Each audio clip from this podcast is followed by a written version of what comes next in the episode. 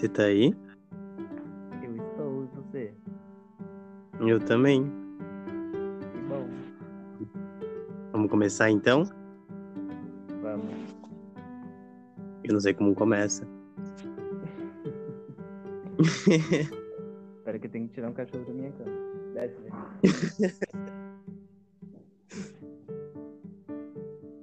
Pronto, pode começar. Posso começar?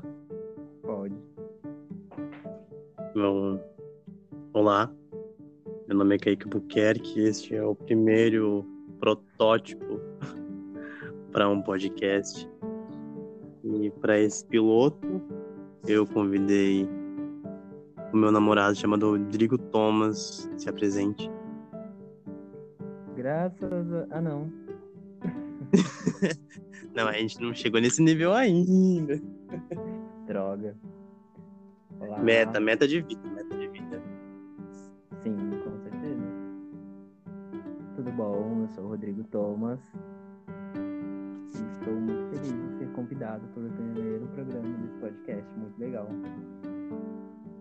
Se apresenta, fala o que você faz, o seu signo, sua idade, o quanto você me ama, o que você é mais bonito em mim, coisas assim. E vale a pena ser ouvido.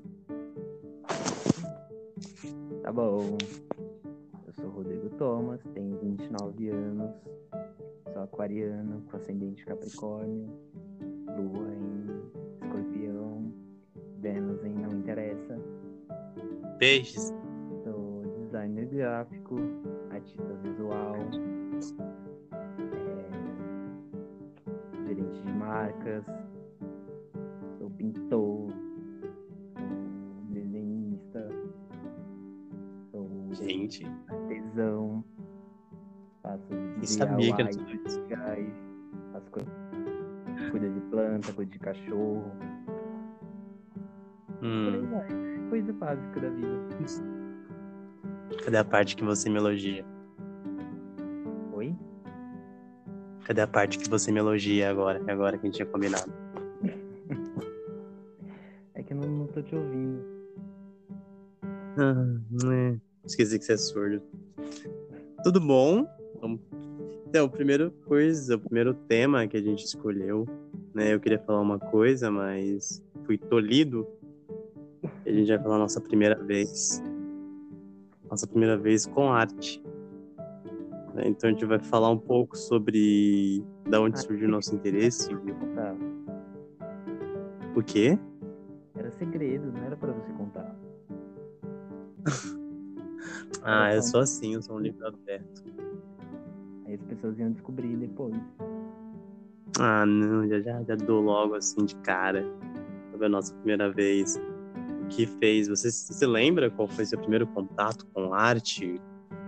O que te chamou a atenção? Foi um quadro? Foi um filme? Música? Dança? Teatro? O que foi? Sabe que depois que a gente falou disso, eu fiquei pensando, tentando lembrar. E eu não. Eu lembro de uma, uma memória, assim, tipo, muito antiga. De, eu não sei se você lembra de um programa que tinha na cultura que falava sobre obras de arte. Que era tipo um documentário muito antigo, assim, que. Eu lembro, olha só como é, né? Eu lembro que desse documentário que, que ele falava sobre obras de arte. E aí eles, eles meio que falava do período histórico e aí eles avaliavam um quadro, assim. E eu lembro que tinha um- uns detalhes do quadro, sabe? Passavam bem perto do quadro, mostravam detalhe, aí falava sobre esse detalhe. E aí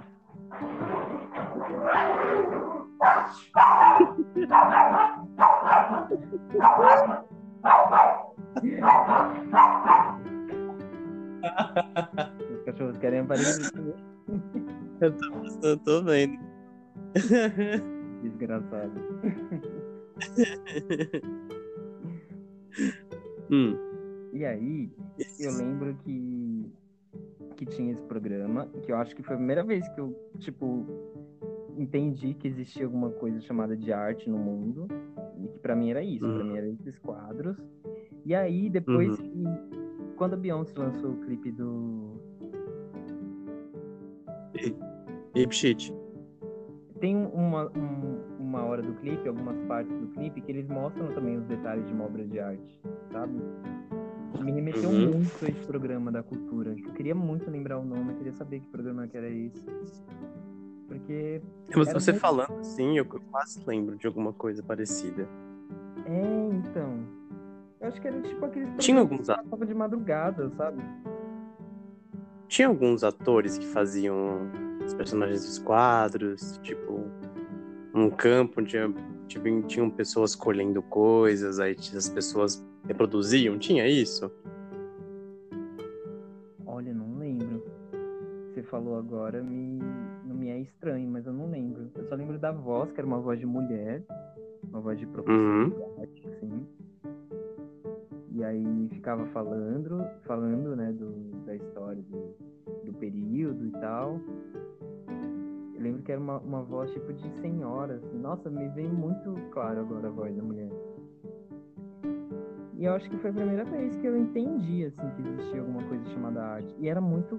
Só que, assim, eu, eu, ao mesmo tempo que era muito encantador, tipo, eu não entendi absolutamente nada. Eu falei, mano, essa mulher tá viajando, né? Uhum. Eles falam de um jeito que não. Não faz muito sentido, né, pra gente. É que também é, tipo, a, a cultura importava muito esses programas da Europa, né? Então a arte que eles mostravam pra gente era totalmente europeia. Então, quando a gente vê a neve, por exemplo, não é uma coisa que nos toca, né? Porque não tem no Brasil. Então, naquela, a naquela, arte brasileira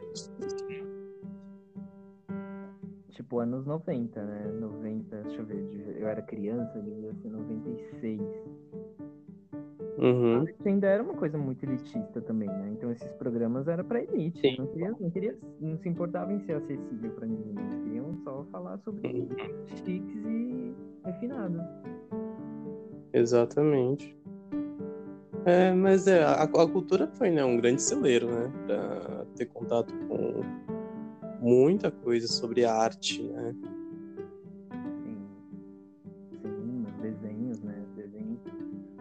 Desenhos Sim, eu gosto. buscavam muito sobre isso, né? Buscava muito essas referências assim, de arte. A, a cultura é um programa à parte, né? A gente pode falar sobre cultura, todos os programas que passou ali, o quanto isso influenciou a nossa formação como pessoa, que é muito legal. Sim. Ah, a minha primeira coisa com arte, assim, que eu me recordo. Ai, é muito difícil. Eu, eu cresci muito ouvindo música, né? Então, sempre tinha muita música na minha casa. Minha família sempre foi ligada muito à música. A minha mãe escrevia, ela tem um livro não publicado, escondido, que eu achei, mas eu não sei onde tá, porque eu era bem criança. E eu escrevi meus, meus primeiros poemas, eu tinha aqui, sete, oito anos. Então, acho que o meu primeiro contato com a arte mesmo foi através da música e literatura. Eu lembro que na primeira série. Oi? Sua mãe escrevia? Sim, a mãe escrevia poemas, música. Eu não sabia disso. Pois é. Aqui em casa eu sempre fui muito ligado à arte. Tudo, a minha tia, tinha uma tia minha que fazia decoração de festa, então tinha muita, tinha muita tinta, muito pincel. Então eu vivia pintando também. Mas eu acho que coisas que me marcaram na arte, e eu acho que foi quando eu escrevi uma redação. Eu estava na primeira série, eu acho que chamava Árvore que Pensava, não vou esquecer. E, e essa redação minha professora gostou tanto que ela publicou no, num jornal que chamava Diarinho, que tinha o Diário do Grande ABC e tinha o Diarinho, o Diário de São Paulo, o Diário de São Paulo. E a minha redação foi eleita e ela saiu no Diarinho. Não. Só que não tem nada.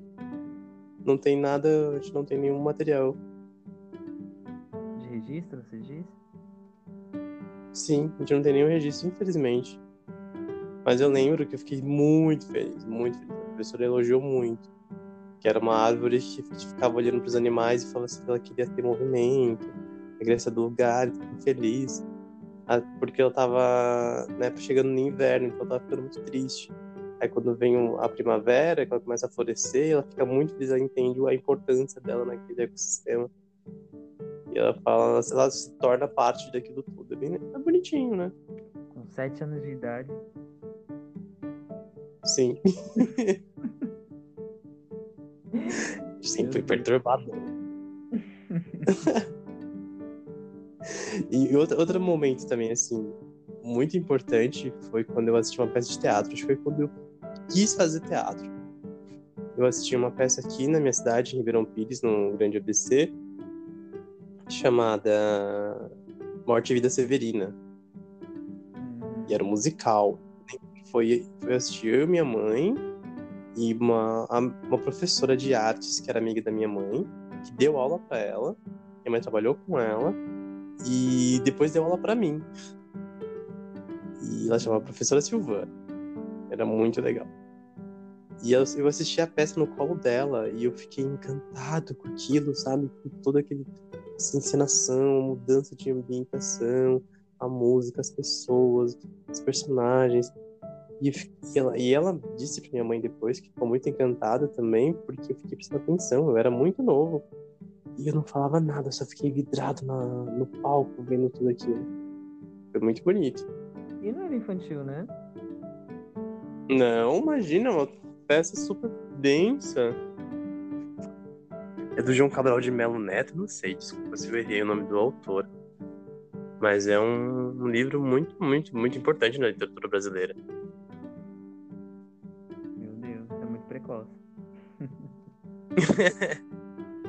e se você tem uma. Você lembra a primeira vez que você foi numa uma exposição de quadros, de arte, qualquer coisa assim, um museu que você tenha ido, primeiro que te marcou?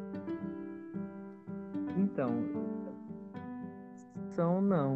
Eu não, não lembro, assim, não tenho nenhuma memória de.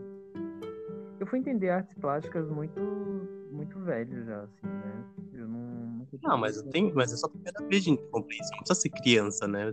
Fala, tipo, eu tinha 21 anos e foi a sua primeira vez. Ok, primeira vez, pode contar. Não, então, mas, é, tipo, eu tive essa coisa da primeira vez, assim, com a arquitetura. Eu acho que foi uma coisa que me chocou muito desde sempre. É, uhum. Eu lembro a primeira vez que eu fui na Catedral da Sé, que eu achei a coisa mais. Eu, lembro que Sim. eu pensava assim, caramba, mas tipo, isso é no Brasil, gente. Como assim, sabe? Como pode ter uma coisa tão incrível aqui, tipo, em São Paulo, no centro de São Paulo, e, e ninguém, tipo. E as pessoas estão vivendo normal, sabe? meio que um choque, uhum. assim, tipo, tem essa obra de arte aqui no meio de São Paulo e as pessoas estão passando por ela, assim, falar, meu Deus, que coisa incrível. Eu acho que foi a primeira vez que, que eu que eu falei, caramba, como que pode, né? Tipo, criar uma coisa tão incrível assim. E, tá aqui, né? Tá aqui pra gente, assim, aberto, todo mundo pode ver, todo mundo pode visitar. Eu acho que foi a primeira vez que eu, que eu me choquei, assim, realmente, com, com que poderia ser arte. Eu sempre fui muito criativo, né? Eu sempre gostei muito de desenhar, de criar coisas. Então, para mim era uma coisa muito próxima, assim, muito natural. Mas nunca de fora, né? Era sempre uma coisa minha que, que para mim era natural, assim. Tipo artesanato, né? Sempre tive muita ligação com isso. Mas aí eu acho que quando eu vi né, do lado de fora. Assim, é porque é isso, né? Tem arte que a gente já tá acostumado, né? A gente já, já convive com isso. O circo também. Você falou do, do teatro. A primeira vez que eu vi uma, espetáculo, assim, foi do circo. Eu também acho que é a coisa uhum. mais incrível do mundo, assim. Eu achava muito mágico, tudo muito. A música, né? Eu lembro que tinha uma banda ao vivo no circo. Então, tipo, eles tocavam, se sentia, assim, sabe? A música era muito, muito foda. E eu acho que foi a primeira vez, o primeiro contato que eu vi, assim, que eu tive essa. essa dimensão, né? Um pouco mais profunda. Uhum. É muito louco isso. Esse negócio, você, você falou agora sobre a Catedral da Sé. Eu senti um pouco disso quando eu fui para a primeira vez que eu entrei no Museu do Ipiranga, em São Paulo. Que é algo assim grandioso. Tá fechado há muito tempo, né? Pra reforma.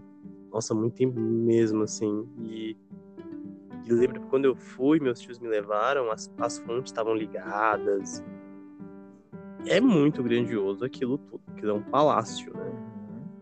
E pensar que aquilo foi uma residência, é... é eu, fazendo um parâmetro assim com cinema hoje, parecia muito um filme de época.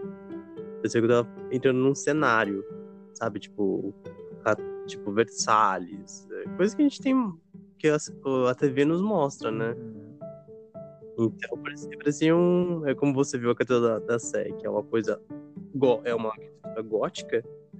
E eu ver uma aquela arquitetura que parecia que é um palácio, parecia muito mesmo algo fora, né? Tipo assim, nossa, estamos na Europa. É isso. Eu acho que a arte, quando ela tem essa coisa histórica, ela é muito mais forte, né? Porque tira você do, presente, assim. Eu acho que isso é muito louco, assim, quando você consegue se transferir para outro lugar. Né? E, É, e a arte histórica, ela tem muito isso, assim. Eu acho que eu comecei a me apaixonar por história da arte justamente por isso, assim. Porque você consegue entender muito Sim. bem um, um período e um povo pela arte que eles produzem, assim. É muito, muito claro, né? totalmente. Uma época, né? A arte da época. Sim, totalmente. Uma coisa eu acho. Acho não, o que me tocou, assim, quando eu vi de perto, foi quando eu fui escolhido pela minha escola e um grupo de pessoas para ir na Bienal de Arte de São Paulo. E o tema era antropofagia. E eu era um, um pré-adolescente. Então, tudo que falava sobre comer, né? Então, tinha muitas coisas sexuais. Até hoje eu lembro de coisas muito bizarras. Mas eu lembro quando eu parei de pra, pra ver o Abapuru da Tarsila, que tava lá. Eu não, eu não sabia quem era Tarsila do Amaral. Eu não tinha noção do que representava aquilo. E aí eu lembro que tinha uma guia e ela perguntou: o que, que vocês veem aí? Eu, eu falei assim: eu fico imaginando o tamanho do cortador de unha para cortar a unha desse pé enorme. e ela deu risada. Aí ela explicou o conceito do quadro, que era aquilo, e eu lembro que eu fiquei muito encantado. Muito encantado com tudo aquilo.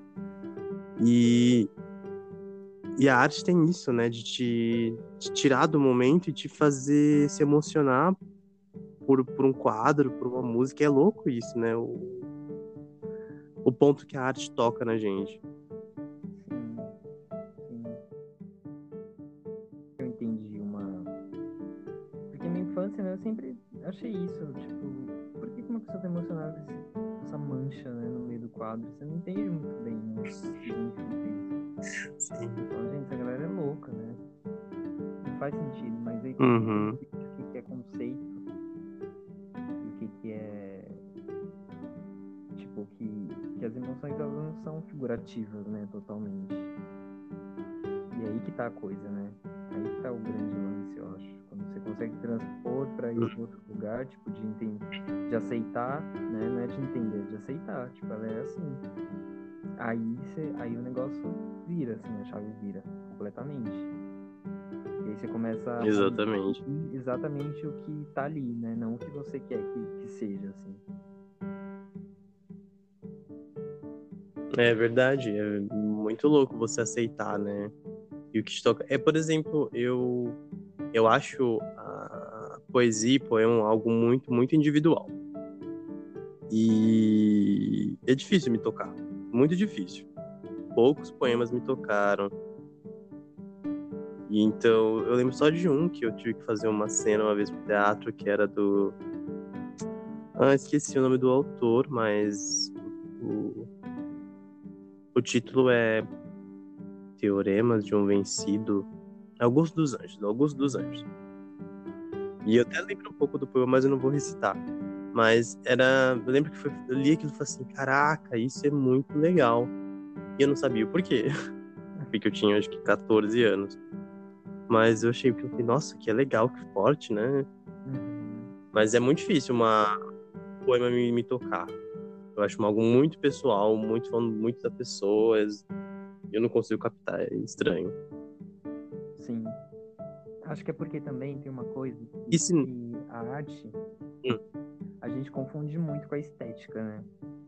É um lugar muito Sim, tem sim. isso, duas. acho que a nossa maior dificuldade com arte é justamente isso, assim, a gente tende a colocar ela no lugar de estética, e aí vem o julgamento, né, do bonito ou feio, do bom, do ruim, do certo, do errado. E não é sobre isso, assim, Uhum. tipo, exatamente sobre isso, o que você sente, como isso te toca, né, de certa forma, e como isso, como isso evolui. Eu lembro que quando eu, quando eu era criança, estava na quarta série, quinta série, eu acho, eu descobri o que, que era uma antologia. Uma antologia poética. Uhum. Eu não lembro quem era o autor também, mas a gente fez uma antologia, né, no Sim. trabalho escolar, assim, né? E era, eu tinha essa mesma sensação, falava, gente, mas não faz sentido, né? Isso não, não faz, não, não tem uma ligação. E aí a professora mostrou uma letra de música pra gente. Era uma música conhecida, não lembro qual que era. Também, mas eu lembro que era uma música conhecida, tipo essas músicas de cancioneiro popular brasileiro, sabe? Sim. E aí ela mostrou, tipo, a letra pra gente, né? E aí ela falou assim, ó, o que vocês É. acham disso? Aí a gente falou, ah, legal, né? Bacana, bonito e tal. Ela, então, isso é poesia também. Por que que faz sentido aqui pra você? Sim. que não faz sentido na, na antologia, né? E é, e é justamente isso, né? A, a separação que você tem da coisa. Quando a coisa ela, ela te tem uma estética que você reconhece, você tem mais probabilidade de você aceitar aquilo, né? E comprar essa ideia. assim. Se não tem, você só julga, né? Como como isso, né? Certo, errado, bonito, feio, e não tem essa ligação. Eu lembro que a primeira vez escola com, com arte, que eu falei assim, nossa, a arte pode ser legal, até que pode ser legal. A gente teve- sempre tem, né? Uma série que você tem que escolher um artista e aí fazer alguma coisa sobre esse artista. E a nossa foi a Anitta Malfatti. Mentira, a minha também. Exatamente. Fiz estudante russa. Sim, nossa, a gente estudei a vida dela inteira, assim, as obras dela, a gente teve a leitura de um quadro dela, que eu lembro que era um quadro que tinha uma mulher com uma blusa verde, ou era uma blusa cinza. Tem uma memória muito longe, assim, Uhum. de muita coisa de estar pesquisando sobre ela, né? Naquela época nem existia internet, não era uma coisa ainda muito presente, né? Então eu lembro de ler livro, sabe, falando sobre ela na biblioteca. de- E aí depois da meia-noite pesquisar na internet, né?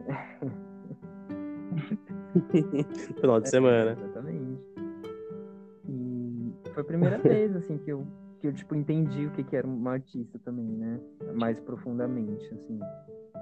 E, e foi muito louco porque ela não era uma, uma pintora tão conhecida, né? Assim, tipo, não era pop, igual a Tarsila do Amaral, por exemplo. Né? Pelo menos pra mim, naquela época. Sim. E eu falava, caramba, né? Mas ela nunca foi, né? É, nunca foi. Mas, assim, pra mim, tipo, menos ainda, né? Porque eu nunca nem tinha ouvido falar no nome dela. Uhum. Então eu ficava pensando, né, questionando isso, assim, por que, que ela tinha uma história tão legal e não, não tava nesse meio, assim, da coisa, né? E aí você vê a importância, Sim. né, da gente entrar em contato com isso, tipo, desde sempre.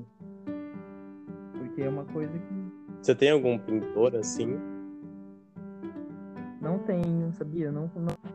Teve uma época que, né, que tava assim, na faculdade, assim, até, até antes, na época do técnico, que eu ficava me, me cobrando muito isso.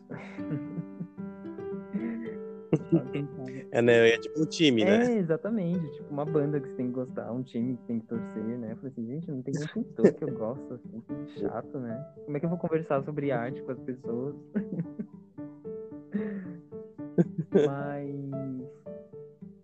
é, Mas assim, é, não tenho nenhum preferido, eu acho que porque né, também meu gosto, assim, tipo, ele é muito amplo nesse sentido. Então não, Uhum. não tenho nada que, que seja muito único, assim. Gosto de diferentes estilos, diferentes tipos. Você tem? Eu tenho alguns, na verdade. é, Eu gosto muito do Turner, que eu acho que é um pintor, se não me engano, ele é inglês. E ele tem uns quadros que são paisagens, e, e eu vejo movimento naqueles quadros, é muito louco, assim, é Uhum. muito absurdo. Eu também gosto muito do Picasso, acho genial a obra dele, assim, um todo. E brasileiro, eu gosto muito do da da Anitta, porque eu fiz, fiz um trabalho sobre ela. Mas eu gosto muito do. Gente, esqueci o nome dele, das bandeirinhas de. de festa junina, esqueci o nome dele agora. Eu vou lembrar. Mas, e eu posso ser cancelado, mas eu gosto muito da obra do Diego Rivera. Machista. É, não, então, é, é, saber Sabe, eu, eu, tento tirar um pouco assim, tá bom, o Diego Rivera ali, ó, o, o pintor, o artista maravilhoso que ele é, não um escroto, nojento. Mas ele, eu, as, as obras dele são muito bonitas, eu acho muito bonito a, a forma que ele pinta e tudo mais. Sempre me tocou bastante. E música? Você lembra quando a música entrou na tua vida?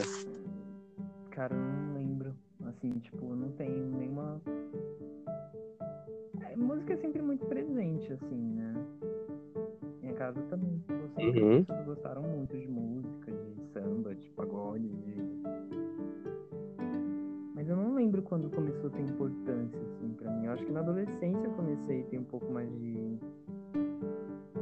de um olhar, né, mais crítico pra isso. Mas. Uhum foi de uma maneira meio artificial também, assim, tipo, adolescência, sabe? Tem que gostar de alguma banda, tem que Você é quase que obrigado. né? Tem que se enfiar de algum jeito. Então eu comecei, Sim. tipo, mais conscientemente pesquisar sobre. E aí eu acho que eu, que eu consegui pegar é. mais, assim, mas não tenho nenhuma uma coisa tão marcante, não. Ah, eu, eu tenho algumas coisas, assim. Aqui eu até falo que aqui na minha casa sempre se ouvia muito música no final de semana.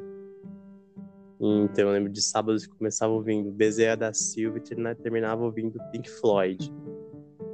Então eu passava, tipo, era um turbilhão, assim, era vários discos, era tudo vinil. E então eu cresci ouvindo muita coisa. Minha mãe cantava para mim Leãozinho do Caetano, uh, e Morena Tropicana, do Alceu. São músicas que me marcaram muito, muito, muito, porque minha mãe sempre cantava comigo. E, e daí, na adolescência eu virei, gostava muito de rock. Aí você tinha que escolher uma banda, né? E na banda da minha época era Aerosmith. E... Ah, não que eu não goste, eu acho muito legal, mas não é minha banda preferida. Aí passou um tempo, aí eu descobri o Coldplay, e é um é uma banda Faria Limer? É uma banda Faria Limer, mas eu tenho muito respeito por ela. e depois eu fui descobrindo pop, né? Eu me afundei no pop, assim, na farofada. Aí eu fui pra Britney Spears. Aí eu Christina Aguilera, que era que estavam na moda, né? A Beyoncé no Destiny Child. E era isso que eu via nas rádios pop, assim.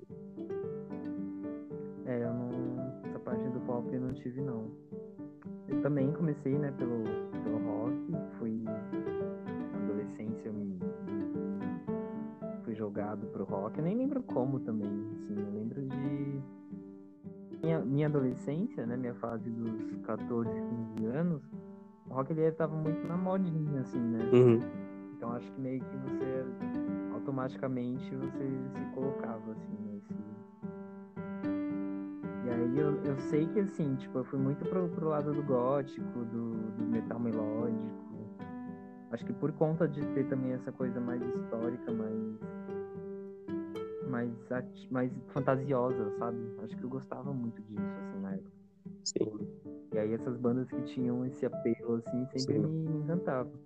O Evanescence é uma banda que eu amava muito, porque tinha muita coisa de moda, assim, eu acho. Hoje, né? Hoje eu vejo que era por isso. Eu gosto muito da. É, Emily era uma girl. Assim, mas ela era um...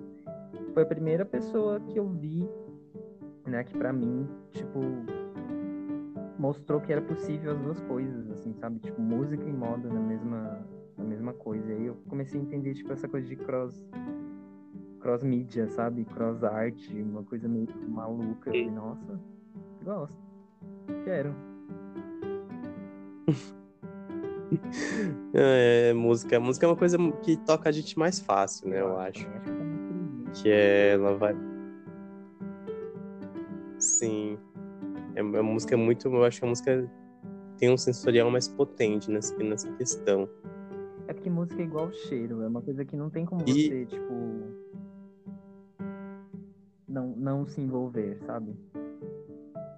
Tipo, o cheiro, se, se você tem um É. cheiro no ambiente, você não consegue se, né?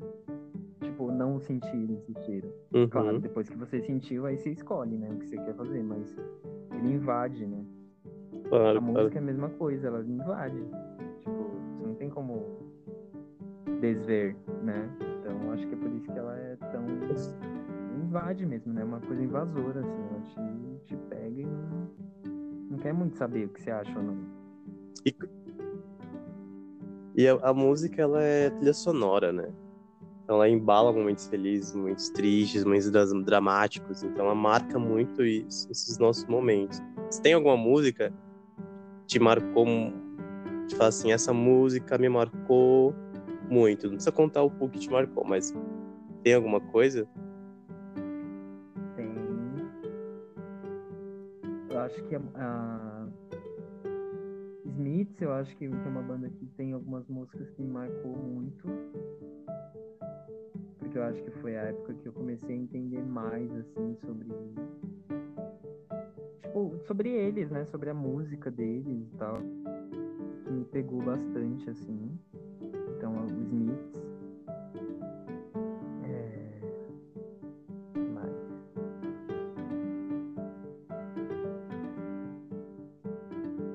Nacional tem alguma coisa assim que te marcou? tem o Cícero.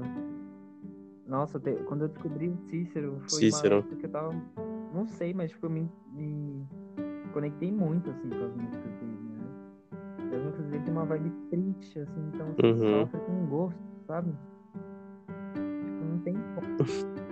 A melancolia que se Nossa, é uma delícia você sofrer com aquela música, assim, sofrida, sabe? Uma música bem sofrida. Nossa. Acho que o Cícero me Sim. assim. E aí depois eu descobri é, Gal Costa, que eu acho que foi uma. Eu nunca Uhum. imaginei assim que eu gostaria um dia. E aí quando eu vi algumas coisas eu achei muito maravilhoso. Então me marcou bastante também. É, a Tulipa Ruiz também. é, me, me pegou numa maravilhoso. fase, assim, que, eu ouvia, nossa, tipo 200 vezes.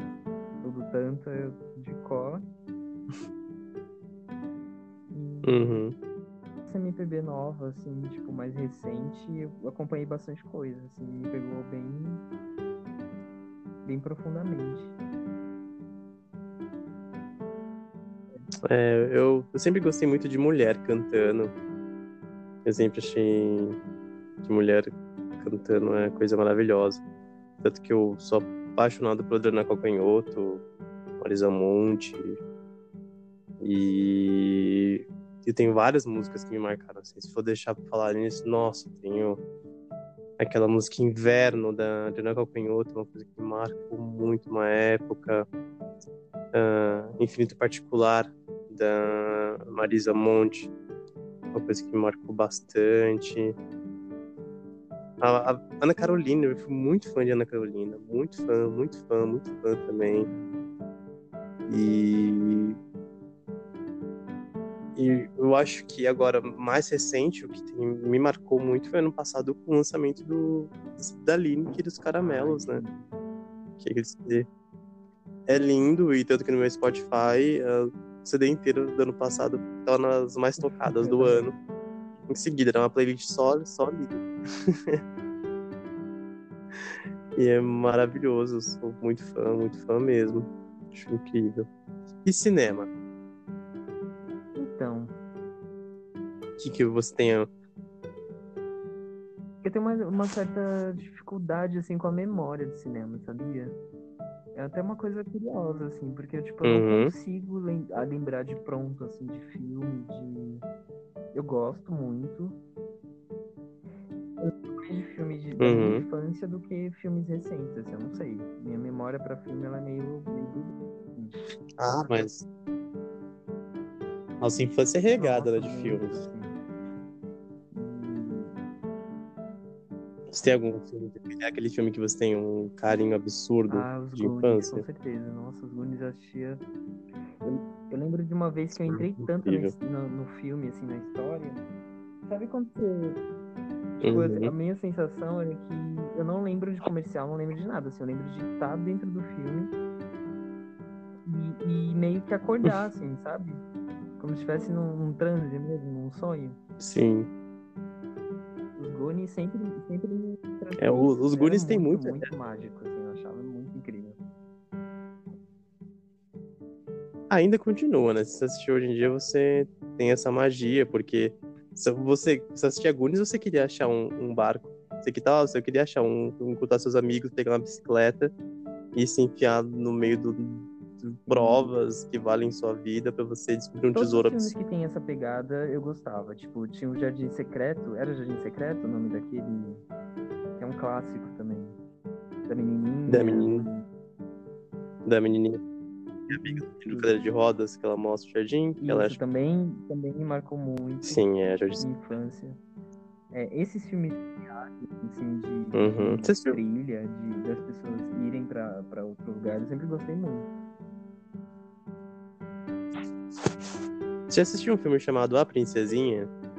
Então, por nome, você tem, que contar um pedaço da história, então talvez eu lembre. que é é, é uma fábula, uma fábula de uma menina que, que ela tinha dinheiro, ela perde tudo, ela vai morar num, num orfanato, fica amiga de uma menina negra, ela começa a contar as histórias dela com o pai pelo mundo, que ela é uma princesa. Nossa, acho que não, acho que eu não lembro. Nossa, esse filme é lindo, é lindo, é lindo, é lindo, é lindo, é lindo. Eu não sei se ele é lindo hoje, mas eu tenho guarda memória do meu coração, Tem Ele isso também, perfeito. né? tenho que reassistir. Sim, claro, muito, muito. Que, que era, Tem coisa que a gente vê hoje e fala assim, incrível, tipo, isso. você vê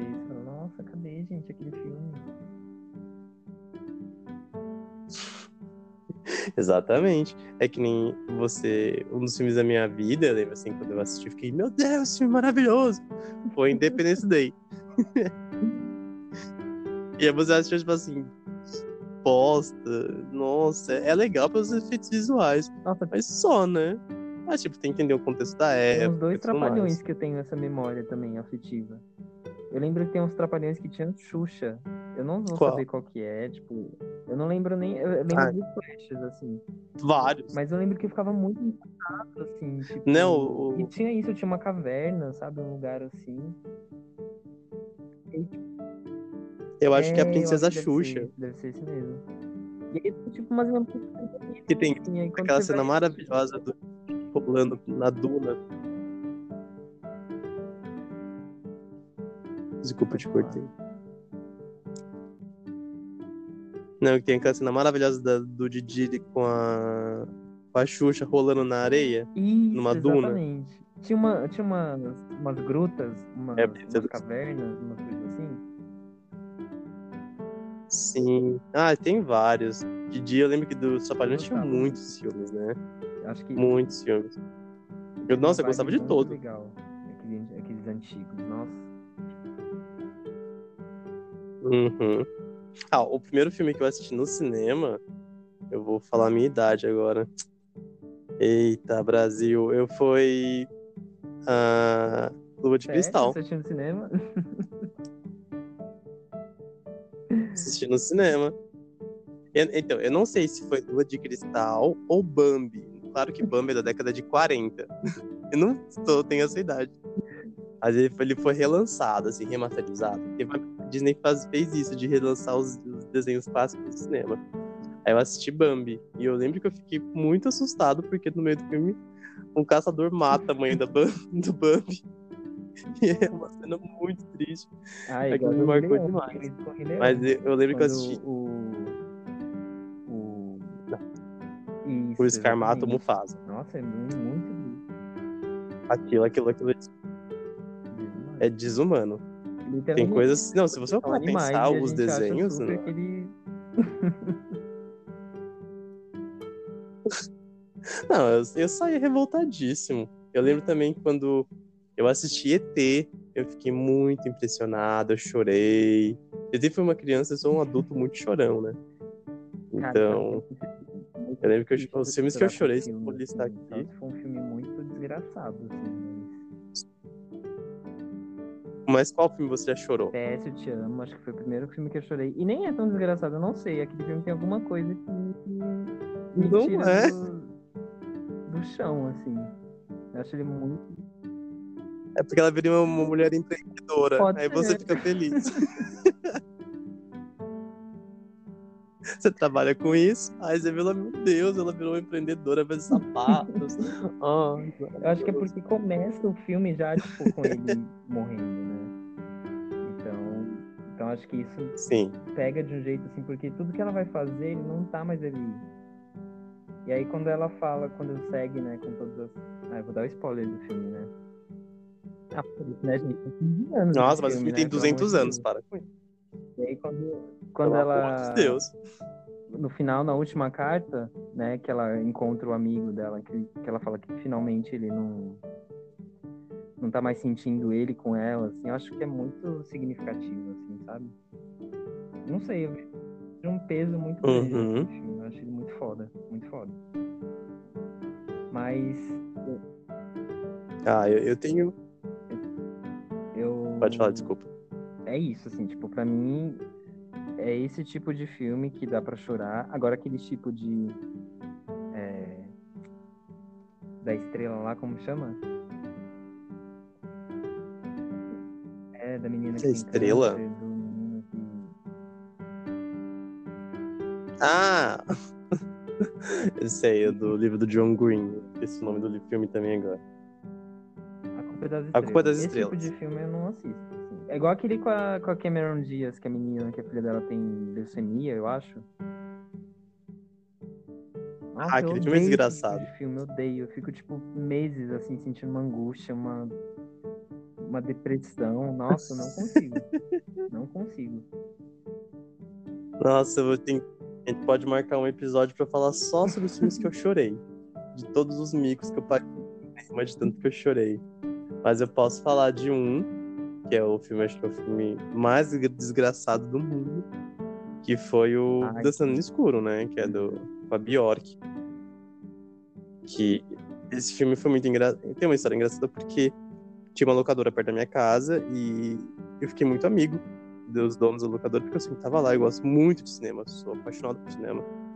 Então eu sempre ia lá, ele me apresentou muitos, muitos filmes bacanas, tipo cinema francês, asiático, cinema latino. E um dia eu tava voltando da escola, passei lá pra falar, dar um oi, ele falou assim: "Ah, eu comprei aqui uma coisa pra gente". Aí ele me deu uma fita VHS da Dançando no Escuro, do Lars von Trier. Ele falou assim: assiste e traz ainda hoje que eu não cobro a diária. Tipo uma quarta-feira. Falei, tá bom. Cheguei em casa, limpo o faceiro, tomei banho, almocei, coloquei ah, o VHS e comecei a assistir. E aquele filme, ele é absurdamente obscuro, né? Porque Literalmente, né? é muito triste. Não, não, não- é, não, não, não dá, não tem. Pô, eu até falei uma vez no, no- na escola livre de teatro que eu fiz que Dançando no Escuro é um, parece um antimusical, porque o musical ele conta o filme através das, das músicas. Ali, se você tirar as músicas, o filme continua desgracento. Quando as músicas surgem Dançando no Escuro, para você conseguir respirar. É quando o, livro, o filme ganha mais cor é quando você fala assim, ai, nossa, existe salvação. Aí vem o Lazão e fala assim, não, não existe, o ser humano é uma bosta. E você vai indo, vai indo, ele vai, ele vai, ele vai só descendo a ladeira, assim, correndo. E a última cena é absurdamente triste, eu já tava, assim, chorando de soluçar, me contorcendo, e desnecessária, desnecessária. E aí eu lembro que acabou o filme, tinha que rebobinar a fita, né? Coisas que os jovens não conhecem hoje, mas tinha que rebobinar a fita. E eu lembro que tava rebobinando assim, e eu chorando muito, eu chorava de soluçar. E a locadora ia fechar dali a, daqui a pouco. Aí eu coloquei a fita dentro da caixa, desci correndo na minha rua, fui até lá, joguei a fita na boca e falei assim, amanhã a gente conversa. E saí correndo. E eu não sabia o que era aquilo, né? Tipo, meu Deus, porque eu tô tão nervoso, porque me, me tocou muito. E é um filme muito bonito, apesar dos pesares, dele, apesar do Lars von Trier ser um baita de um cuzão nojento, misógino, machista, homofóbico, racista. Mas ele faz filmes bacanas, fez uns filmes bacanas, é um dos filmes que eu mais gosto dele. É, pra mim foi um choque também. E tem algum... Tem algum filme assim que te calou a boca? Que me calou a boca? É, sabe aquele filme que te deixa você, tipo, você não consegue falar depois? Hum... Tá vendo? É nessas horas que eu falo que minha memória não. Eu sei que tem, mas assim, pensando, eu não.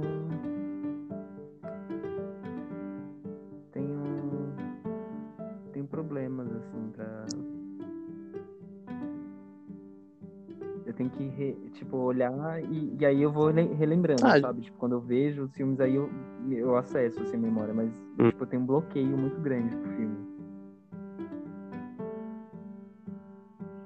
Fala o seu, que aí eu pensando. Sim. Ah, é, bom, a gente pode falar do filme que. Fala o seu, porque aí eu vou pensando Oi?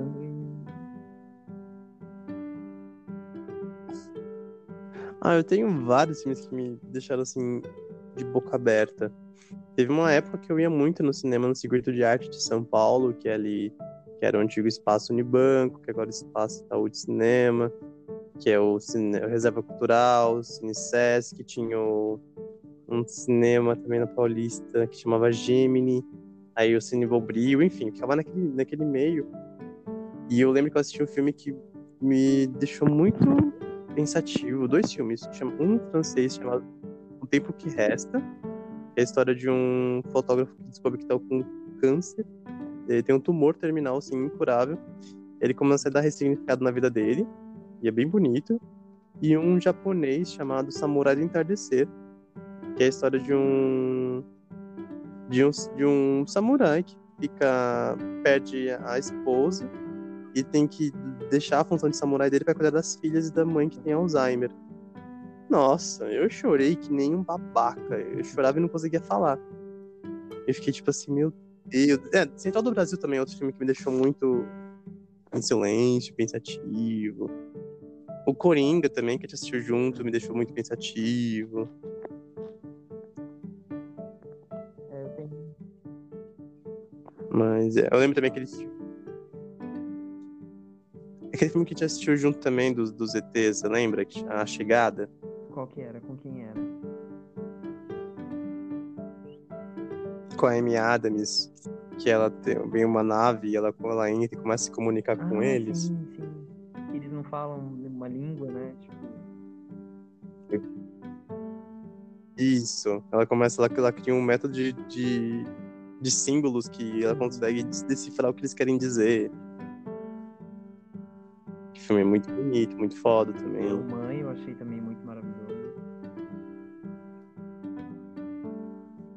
mãe é desgracento também. Mas ele é... Esse filme me, dá, me deu uma Mas ele é muito bom, assim, tipo, ele é muito forte, né?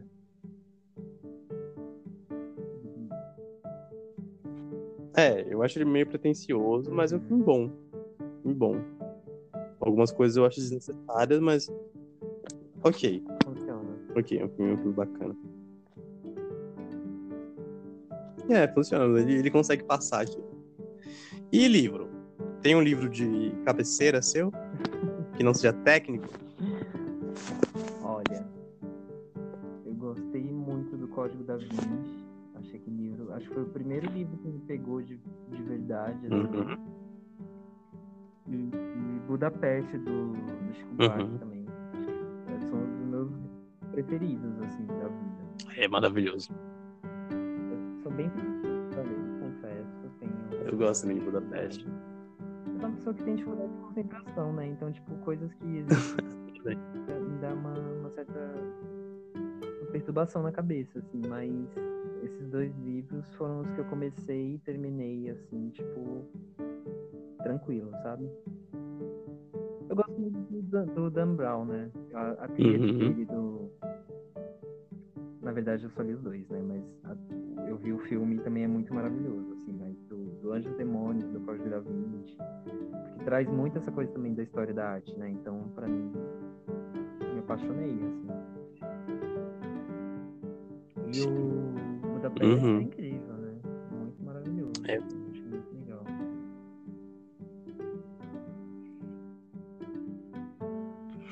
É, livros eu tenho muita coisa. Livros eu tenho muita coisa. Eu acho que começar a falar que, que eu trabalhei numa livraria, né? Trabalho ainda. Em outra, mas trabalho. E, então tenho muito contato com isso. E, e aí eu queria até fazer uma indicação. Já como a gente tá falando de arte, é um livro que eu ganhei, acho que em 2004. 2004, 2014, 2014. Chamado Isso é Arte. Do Will Gompertz, que acho que é assim que fala o nome dele, que é da editora Zahara. É um livro já antigo, acho que nem tem mais edições dele. Mas é um livro muito legal que fala sobre arte e vai traçando quase um panorama, assim, parece um. A primeira página dele parece uma estação de metrô, sabe, metrô? Uhum. A, a malha férrea do metrô. Ele vai dividindo por cores e vai fazendo tipo um, um gráfico. Vai falando sobre todos os, os, os movimentos de arte e as principais obras, quem criou. Ele vai falando sobre você tá em Londres e vai num bar e tal, tal, tal, tal pessoa que fizeram tal movimento. Você fala assim, nossa, que louco. Mas é um livro fácil de ler, divertido, bem bacana. Nossa, Meia Noite de Paris é incrível, né? Sim. Dá vontade de morar em Paris. Aquele filme. Onde você vê assim, você, você, eu lembro que eu assisti, já procurando passagem aérea, já que não tem que ir pra Paris, tem que ir pra Paris, Paris. Se for Paris for assim, pelo amor de Deus, tem que morar lá. Ah, eu lembrei de outro livro também que eu amei muito. Vão me julgar com certeza, mas não tô nem aí. Que é Qual? Verônica Decide Morrer, do Paulo Coelho. Hum. Porque as pessoas julgam Paulo Coelho. Por que te julgar? As pessoas têm essa, esse fetiche em, em falar mal dele. É. Mas eu achei muito legal esse livro. Ele fala de É, saúde mental de um jeito muito diferente, assim, né? Do que a gente tá acostumado. E, é Uhum. muito bonito. é, é quase um. É quase. é, você tem que não pode gostar de Romero Brito e não pode gostar de Paulo Coelho, né? Aí você Mas aceita, não pode. Entendo, eu não vou mentir, mas É engraçado isso. Sim, mas é Paulo Coelho. Paulo Coelho, tipo, ok. Eu li um livro dele só, que foi aquele O Diário de um Mago. Não me tocou, talvez, que eu também tinha, acho que 13 anos. Mas não me tocou. Minha mãe já leu, ela, ela fala em um dele, que é A Margem Sim, é do muito Pedro, ele sentei, também. chorei. Ele é muito é bem esse legal. É que Paulo Coelho é tipo o Tim Burton, tipo o Dan Brown, sabe? Tipo que, que é meio igual, assim, as coisas. Então, Uhum. isso se você gosta do estilo dele, né? E não quer pensar muito, assim, você vai ler todos os livros e vai ver, tipo, como se fosse um só, dividido em 15. Mas é legal, assim. Você tem algum autor? Autor de, de livro? É. Então, eu tô. Como eu assisti o, o Inferno, né, recentemente, então Dan Brown tá, tá muito na minha cabeça. assim. Você tá com Dan Brown? E- mas assim, eu não, não, não, Sim. não tenho uma um referencial também não, assim, de, de autor. Aquele que você me, me apresentou também, ele parece ser bem legal, mas eu preciso ler mais coisas dele. Eu, eu tinha lido um, né, um tempo atrás, que a Clara tinha, minha amiga Clara tinha me emprestado. Do, como que é o nome dele? Do japonês? Qual? Isso. Haruki Murakami? É, então, Hum, meu autor preferido. dele, Né, há um tempo atrás, e aí depois eu li aquele que você me emprestou, que chama Ai. É o do, do relógio, não é? De uma noite em Tóquio? Ah, esqueci. Mas eu sei qual é. porque ele me pegou na primeira frase, né? Que né, ele fala, como podemos ver? Ele fala assim, meu Deus, eu sou um, um ser fantástico, com ele sobrevoando Tóquio durante uma Após noite, Após o legal. anoitecer. Após o anoitecer, isso aí. Sim. É bem- tem ele é uma- fininho, né? um ritmo legal, assim, eu gostei. Então, se eu for falar de autor, eu acho que esses dois são Eu sou que apaixonado. Influenciei coisa boa, então.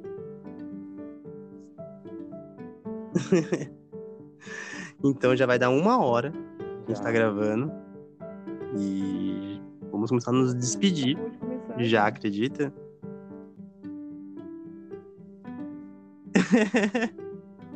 a gente faz um, um, um novo, a gente pensa no tema, a gente faz. Eu acho que esse tempo é um tempo bacana. Podcast de conversa, tudo mais, uma hora é um tempo legal. Bom, vamos fazer como todos terminam. Me dá suas redes sociais, quem é você, o que você trabalha, se divulga. Olha, eu tenho muitos projetos, né? Como vocês podem ver. É... Aquariano, né? Ascendente Capricórnio. né? Então, eu tenho o Núcleo Caos de Criação, Deus me livre. né? que é uma agência de comunicação, design branding para pequenos empreendedores. Então, se você tem uma marca, é a gente mesmo, pode ligar. Tem o Projeto Causa também, que a gente está trabalhando com é, empregabilidade e desenvolvimento pessoal para nós, LGBTQIA+. Tenho... É isso, são meus principais projetos do momento. Estou aí trabalhando com vários outros, né? Mas esses são meus queridinhos do momento. E aí estão nas redes sociais, Projeto Causa e Núcleo Causa de Criação. Onde você, acha, onde você digitar, a gente aparece. Fala, soletra pra gente o seu arroba, o Projeto Ah, é, Caos, que Caos não é? C-A-O-S, né? Caos é K-H-A-O-S. Uhum.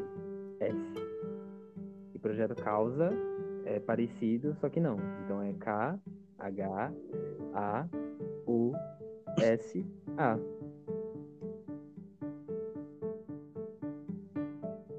Maravilha. Maravilha. Então é arroba Exatamente. e você encontra os seus projetos. Muito obrigado por ser Ah. meu primeiro convidado Tô no meu projeto teste. Adorei. Foi muito bacana. Vamos fazer outros temas, outros episódios. É bem legal. Com certeza. Quem Sim, sabe um podcast também só nosso. gosto. A gente pode falar o que a gente quiser com a gente e contar uma história aí de alguém que me enrolou Pra um quê, garoto? Ah, filho. Eu gosto de me expor. Eu gosto, eu gosto. Oi? Já assistiu Chicago? Não. Já assistiu Chicago? Ah, eu ia falar que eu era a Zellweger Renée naquele Zellweger, em filme. qualquer filme ela gosta de se expor. É, sim, sim. É Não, não é bem assim. pisciana, exibida. Não assim de nossa Bridget. Não assim de nossa Bridget. Pisciana. Eu gosto bastante dela. Nossa, ela tem muito cara de pisciana. A gente pode fazer uma... Ela tem. o quê? Cara de pisciana? Isso é pra outra conversa, ok, Rodrigo? Não vamos conversar signo. Tá bom, vai. Tá bom. Tá bom? Então, muito obrigado pela presença. Espero te encontrar mais vezes por aqui.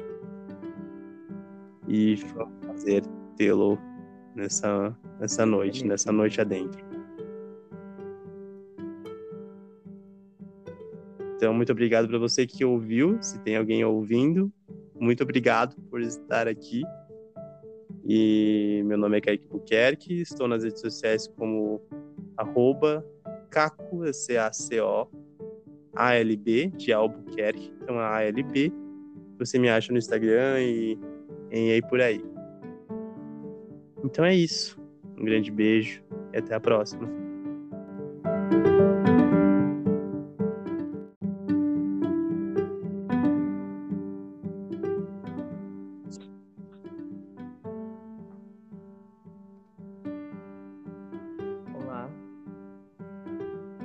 Tá aí?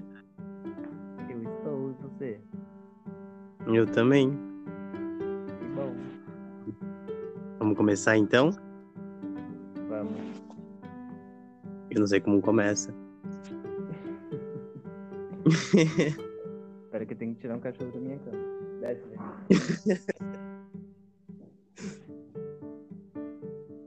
Pronto, pode começar. Posso começar?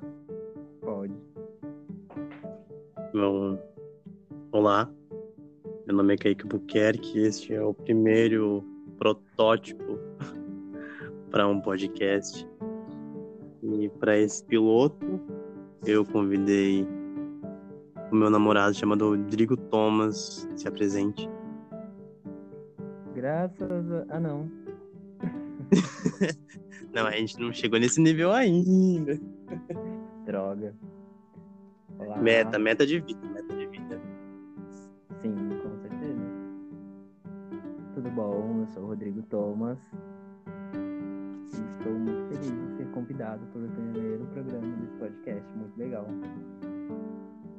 Se apresenta, fala o que você faz, o seu signo, sua idade, o quanto você me ama, o que você é mais bonito em mim, coisas assim. E vale a pena ser ouvido. Tá bom. Eu sou Rodrigo Thomas, tenho 29 anos, sou aquariano, com ascendente Capricórnio, lua em escorpião, Vênus em não interessa. Peixes.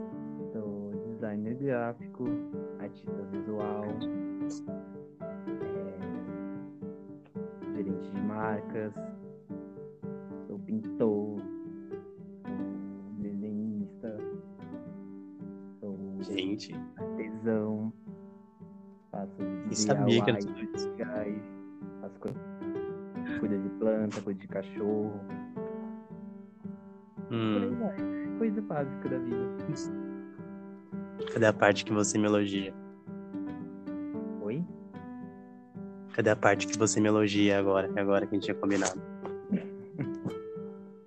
É que eu não, não tô te ouvindo. Ah, é. Esqueci que você é surdo. Tudo bom? Então, a primeira coisa, o primeiro tema que a gente escolheu, né? Eu queria falar uma coisa, mas fui tolhido. A gente vai falar a nossa primeira vez. Nossa primeira vez com arte. né? Então a gente vai falar um pouco sobre da onde surgiu o nosso interesse. Contar. O quê? Era segredo, não era pra você contar. Ah, eu sou assim, eu sou um livro aberto. Aí as pessoas iam descobrir depois. Ah, não, já, já, já dou logo assim de cara. Sobre a nossa primeira vez. Que fez? Você se lembra qual foi seu primeiro contato com arte? O que te chamou a atenção? Foi um quadro? Foi um filme? Música? Dança? Teatro? O que foi? Sabe que depois que a gente falou disso, eu fiquei pensando, tentando lembrar. E eu não. Eu lembro de uma, uma memória, assim, tipo, muito antiga. De, eu não sei se você lembra de um programa que tinha na cultura que falava sobre obras de arte. Que era tipo um documentário muito antigo, assim, que.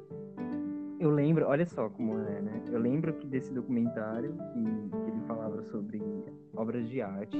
E aí eles, eles meio que falava do período histórico e aí eles avaliavam o quadro, assim. E eu lembro que tinha um- uns detalhes do quadro, sabe?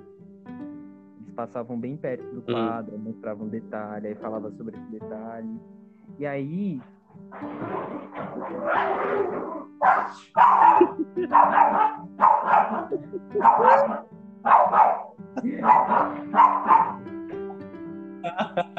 os cachorros querem aparecer. Eu tô, eu tô vendo. Desgraçado. Hum, E aí, eu lembro que, que tinha esse programa, que eu acho que foi a primeira vez que eu, tipo, entendi que existia alguma coisa chamada de arte no mundo. E que pra mim era isso, pra Uhum. mim eram esses quadros. E aí, depois que. Quando a Beyoncé lançou o clipe do Ape Shit. tem uma, um, uma hora do clipe, algumas partes do clipe, que eles mostram também os detalhes de uma obra de arte, sabe? Me remeteu Uhum. muito a esse programa da cultura. Eu queria muito lembrar o nome, eu queria saber que programa que era esse. Porque, você muito- falando assim, eu quase lembro de alguma coisa parecida. é, então. Eu acho que era tipo aqueles Tinha alguns passavam de madrugada, sabe? Tinha alguns atores que faziam os personagens dos quadros, tipo, um campo onde tinha, tinham pessoas colhendo coisas, aí as pessoas reproduziam, tinha isso? Olha, não lembro. Você falou agora, me... não me é estranho, mas eu não lembro. Eu só lembro da voz, que era uma voz de mulher, uma voz de professor Uhum. assim. E aí ficava falando, falando, né, do, da história do, do período e tal. Eu lembro que era uma, uma voz tipo de senhora, assim. Nossa, me vem muito claro agora a voz da mulher. E eu acho que foi a primeira vez que eu entendi, assim, que existia alguma coisa chamada arte. E era muito. Só que, assim, eu, eu, ao mesmo tempo que era muito encantador, tipo, eu não entendi absolutamente nada. Eu falei, mano, essa mulher tá viajando, né? Uhum. Eles falam de um jeito que não.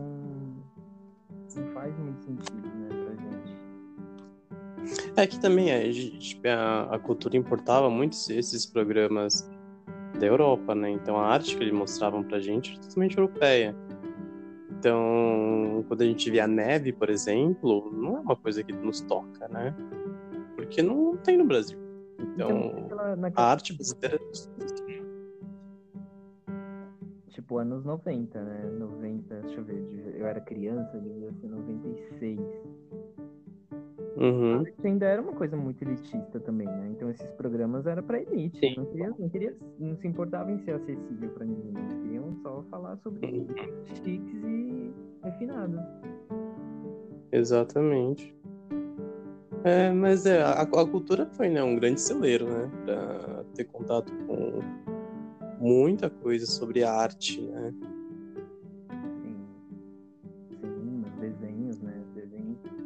Todos os desenhos Sim, eu gosto. buscavam muito sobre isso, né? Buscava muito essas referências assim, de arte.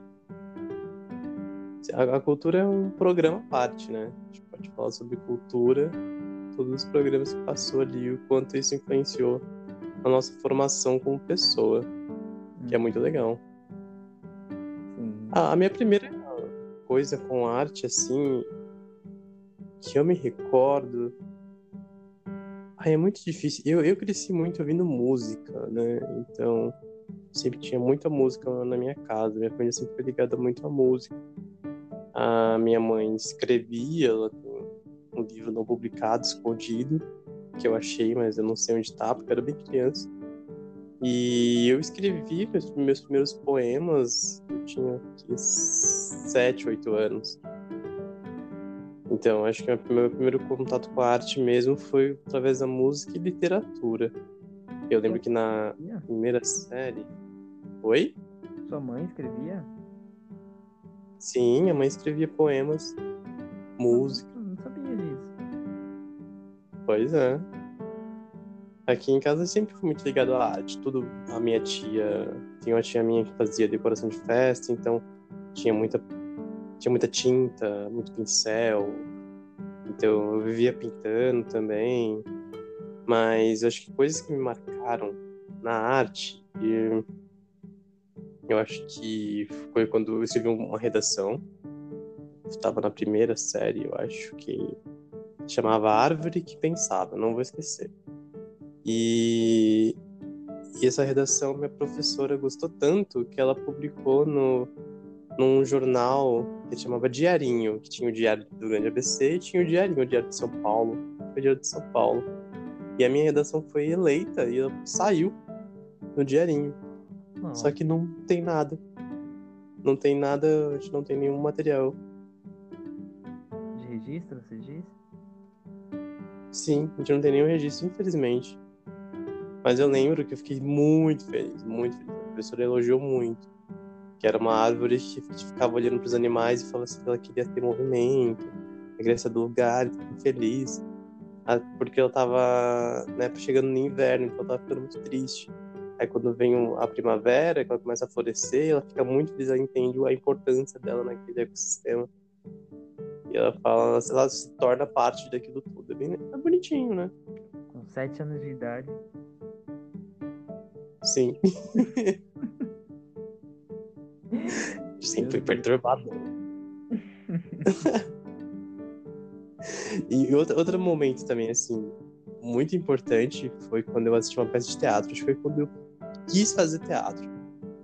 Eu assisti uma peça aqui na minha cidade, em Ribeirão Pires, no Grande ABC, chamada Morte e Vida Severina.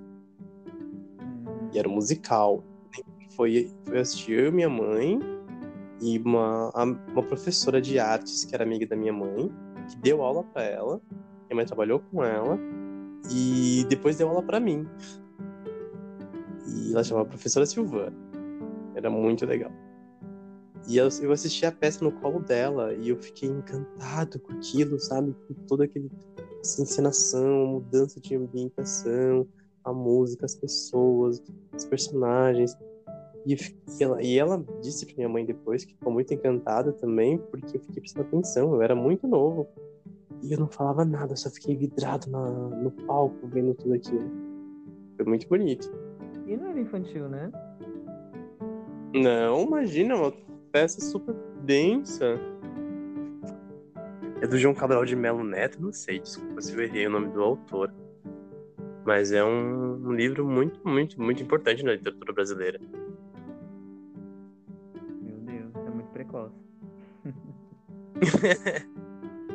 e se você tem uma. Você lembra a primeira vez que você foi numa uma exposição de quadros, de arte, qualquer coisa assim, um museu que você tenha ido, primeiro que te marcou? Então, são não. Eu não, não lembro, assim, não tenho nenhuma memória de. Eu fui entender artes plásticas muito muito velho já, assim, né? Eu não. Não, mas, eu tenho, mas é só a primeira vez de compreensão. Não precisa ser criança, né? Fala, tipo, eu tinha 21 anos e foi sua primeira vez, ok. Primeira vez, pode contar. Não, então, mas é, tipo, eu tive essa coisa da primeira vez, assim, com a arquitetura. Eu acho que foi uma coisa que me chocou muito desde sempre.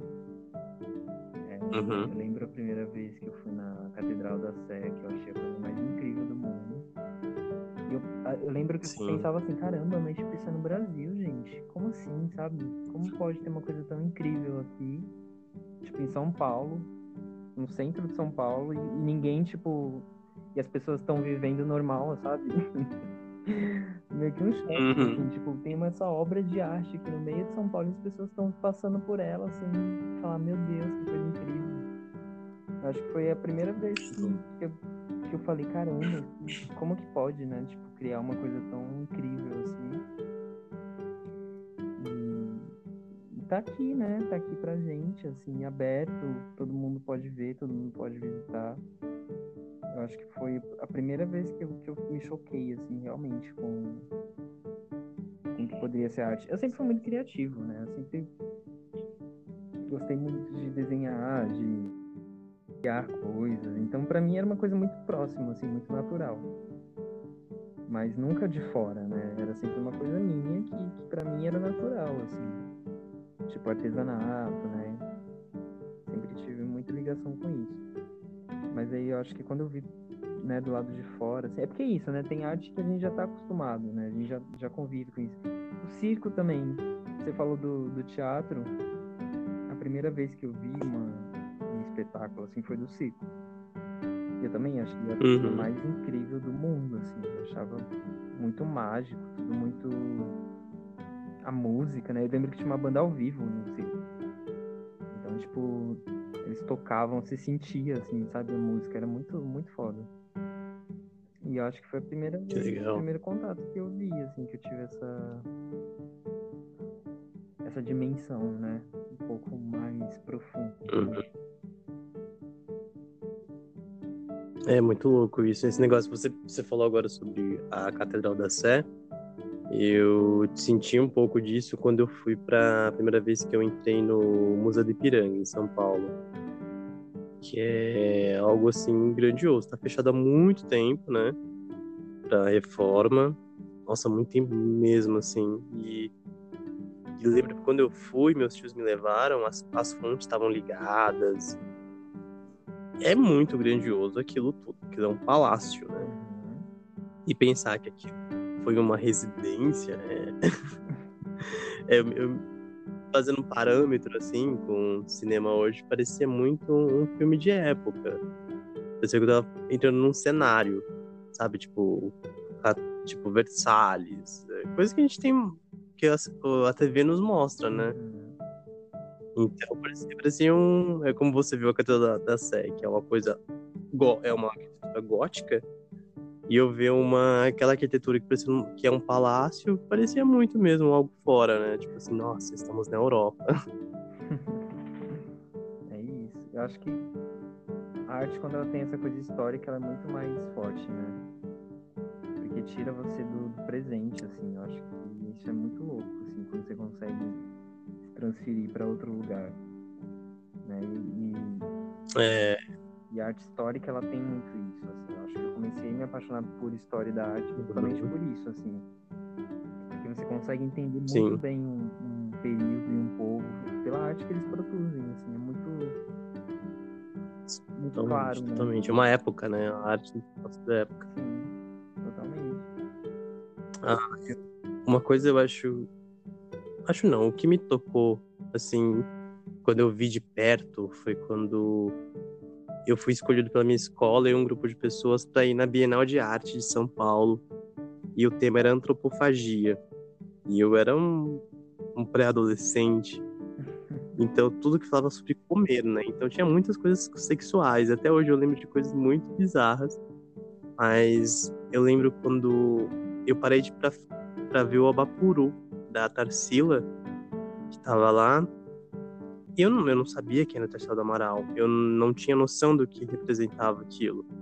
E aí eu lembro que tinha uma guia e ela perguntou: o que, que vocês veem aí? Eu, eu falei assim: eu fico imaginando o tamanho do cortador de unha para cortar a unha desse pé enorme. e ela deu risada. Aí ela explicou o conceito do quadro, que era aquilo, e eu lembro que eu fiquei muito encantado. Muito encantado com tudo aquilo. E, e a arte tem isso, né? De te, te tirar do momento e te fazer se emocionar por, por um quadro, por uma música. É louco isso, né? O, o ponto que a arte toca na gente. Sim. Eu entendi uma. Porque na infância, né, eu sempre achei isso, tipo, por que uma pessoa tá emocionada esse- essa mancha, né, no meio do quadro? Você não entende muito bem, né, o que significa isso. Sim. Então, gente, essa galera é louca, né? Não faz sentido, mas aí Uhum. o que que é conceito e o que que é tipo que, que as emoções elas não são figurativas, né, totalmente. E aí que tá a coisa, né? Aí que tá o grande lance, eu acho. Você consegue transpor pra ir pra outro lugar, tipo, de entender, de aceitar, né? Não é de entender, é de aceitar. Tipo, ela é assim. Aí, você, aí o negócio vira, assim, a chave vira completamente. E aí você começa a Exatamente. exatamente o que tá ali, né? Não o que você quer que, que seja, assim. É verdade, é muito louco você aceitar, né? E o que te toca. É, por exemplo, eu eu acho a poesia e poema algo muito, muito individual. E é difícil me tocar, muito difícil. Poucos poemas me tocaram. E então, eu lembro só de um que eu tive que fazer uma cena uma vez pro teatro, que era do. Ah, esqueci o nome do autor, mas o, o título é Teoremas de um Vencido. Augusto dos Anjos, do Augusto dos Anjos. E eu até lembro um pouco do poema, mas eu não vou recitar. Mas era. Eu lembro que foi, eu li aquilo e falei assim: caraca, isso é muito legal. E eu não sabia o porquê. Porque eu tinha acho que 14 anos. Mas eu achei que eu falei, nossa, que é legal, que forte, né? Uhum. Mas é muito difícil uma um poema me, me tocar. Eu acho algo muito pessoal, muito falando muito da pessoa. Eu não consigo captar, é estranho. Sim. Acho que é porque também tem uma coisa E se- que a arte Hum. a gente confunde muito com a estética, né? É um lugar muito Sim, sim. Então acho que a nossa maior dificuldade com arte é justamente isso, assim, a gente tende a colocar ela no lugar de estética e aí vem o julgamento, né, do bonito ou feio, do bom, do ruim, do certo, do errado. E não é sobre isso, assim, Uhum. tipo, exatamente sobre isso, o que você sente, como isso te toca, né, de certa forma, e como isso, como isso evolui. Eu lembro que quando eu, quando eu era criança, estava na quarta série, quinta série, eu acho, eu descobri o que, que era uma antologia. Uma antologia poética. Uhum. Eu não lembro quem era o autor também, mas a gente fez uma antologia, né, no Sim. trabalho escolar, assim, né? E era, eu tinha essa mesma sensação, eu falava, gente, mas não faz sentido, né? Isso não, não faz, não, não tem uma ligação. E aí a professora mo- mostrou uma letra de música pra gente. Era uma música conhecida, eu não lembro qual que era. Também, mas eu lembro que era uma música conhecida, tipo essas músicas de cancioneiro popular brasileiro, sabe? Sim. E aí ela mostrou, tipo, a letra pra gente, né? E aí ela falou assim, ó, o que vocês É. acham disso? Aí a gente falou, ah, legal, né? Bacana, bonito e tal. Ela, então, isso é poesia também. Por que que faz sentido aqui pra você? Sim. que não faz sentido na, na antologia, né? E é, e é justamente isso, né? A, a separação que você tem da coisa. Quando a coisa ela, ela te tem uma estética que você reconhece, você tem mais probabilidade de você aceitar aquilo, né? E comprar essa ideia. assim. Se não tem, você só julga, né? Como como isso, né? Certo, errado, bonito, ou feio, e não tem essa ligação. Eu lembro que a primeira vez escola com, com arte, que eu falei assim, nossa, a arte pode ser legal, até que pode ser legal. A gente teve- sempre tem, né? Uma série que você tem que escolher um artista e aí fazer alguma coisa sobre esse artista. E a nossa foi a Anitta Malfatti. Mentira, a minha também. Exatamente. Eu fiz estudante russa. Sim, nossa, a gente estudei a vida dela inteira, assim, as obras dela, a gente teve a leitura de um quadro dela, que eu lembro que era um quadro que tinha uma mulher com uma blusa verde, ou era uma blusa cinza. Tem uma memória muito longe, assim, Uhum. de muita coisa de estar pesquisando sobre ela, né? Naquela época nem existia internet, não era uma coisa ainda muito presente, né? Então eu lembro de ler livro, sabe, falando sobre ela na biblioteca. de- E aí depois da meia-noite pesquisar na internet, né? Final de semana. Exatamente. E foi a primeira vez, assim, que eu, que eu tipo, entendi o que, que era uma artista também, né? Mais profundamente, assim. E, e foi muito louco porque ela não era uma, uma pintora tão conhecida, né? Assim, tipo, não era pop, igual a Tarsila do Amaral, por exemplo. Né? Pelo menos pra mim, naquela época. Sim. E eu falava, caramba, né? Mas ela nunca foi, né? É, nunca foi. Mas, assim, pra mim, tipo, menos ainda, né? Porque eu nunca nem tinha ouvido falar no nome dela. Uhum. Então eu ficava pensando, né, questionando isso, assim, por que, que ela tinha uma história tão legal e não, não tava nesse meio, assim, da coisa, né? E aí você vê a importância, Sim. né, da gente entrar em contato com isso, tipo, desde sempre. Porque é uma coisa que Você tem algum pintor assim? não tenho, sabia? Não, não... Teve uma época que, né, que tava assim, na faculdade, assim, até, até antes, na época do técnico, que eu ficava me, me cobrando muito isso. É, né? É tipo um time, né? É, exatamente. Tipo, uma banda que você tem que gostar, um time que tem que torcer, né? Eu falei assim, gente, não tem nenhum pintor que eu gosto, assim, que chato, né? Como é que eu vou conversar sobre arte com as pessoas? Mas. é, Mas assim, é, não tenho nenhum preferido, eu acho que porque né, também meu gosto, assim, tipo, ele é muito amplo nesse sentido. Então não, Uhum. não tenho nada que, que seja muito único, assim. Gosto de diferentes estilos, diferentes tipos. Você tem? Eu tenho alguns, na verdade. é, Eu gosto muito do Turner, que eu acho que é um pintor, se não me engano, ele é inglês. E ele tem uns quadros que são paisagens e, e eu vejo movimento naqueles quadros. É muito louco, assim. É Uhum. muito absurdo.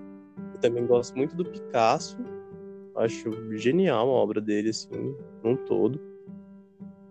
E brasileiro, eu gosto muito do. Da, da Anitta, porque eu fiz, fiz um trabalho sobre ela. Mas eu gosto muito do. Gente, esqueci o nome dele, das bandeirinhas de. De festa junina, esqueci o nome dele agora. Eu vou lembrar. Mas, e eu posso ser cancelado, mas eu gosto muito da obra do Diego Rivera. Machista. É, não, então, é, é, saber. saber, eu, eu, tento tirar um pouco assim, tá bom, o Diego Rivera ali, ó, o, o pintor, o artista maravilhoso que ele é, não um escroto nojento. Mas ele eu, as, as obras eles são muito bonitas, eu acho muito bonito a, a forma que ele pinta e tudo mais. Sempre me tocou bastante. E música? Você lembra quando a música entrou na tua vida?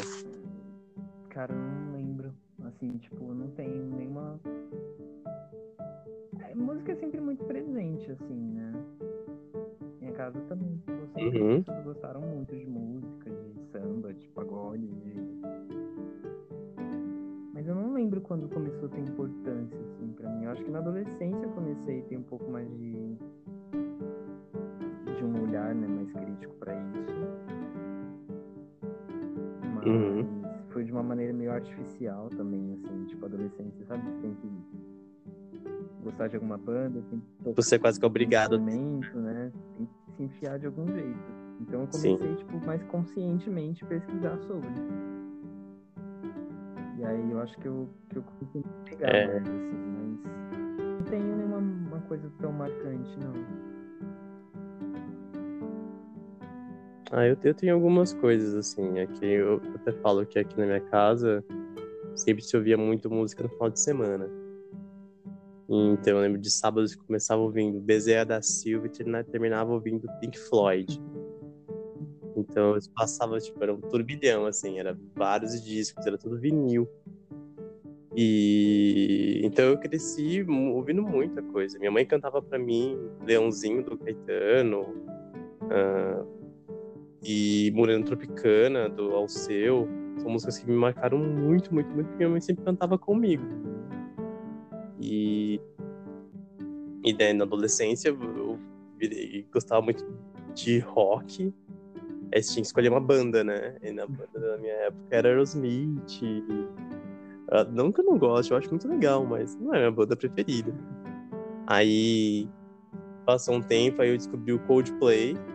E é, um, é uma banda Faria Limer. É uma banda Faria Limer, mas eu tenho muito respeito por ela. E depois eu fui descobrindo pop, né? Eu me afundei no pop, assim, na farofada. Aí eu fui pra Britney Spears. Aí eu Christina Aguilera, que estavam na moda, né? A Beyoncé no Destiny Child. E era isso que eu via nas rádios pop, assim. É, eu não. Essa parte do pop eu não tive, não. Eu também comecei, né, pelo,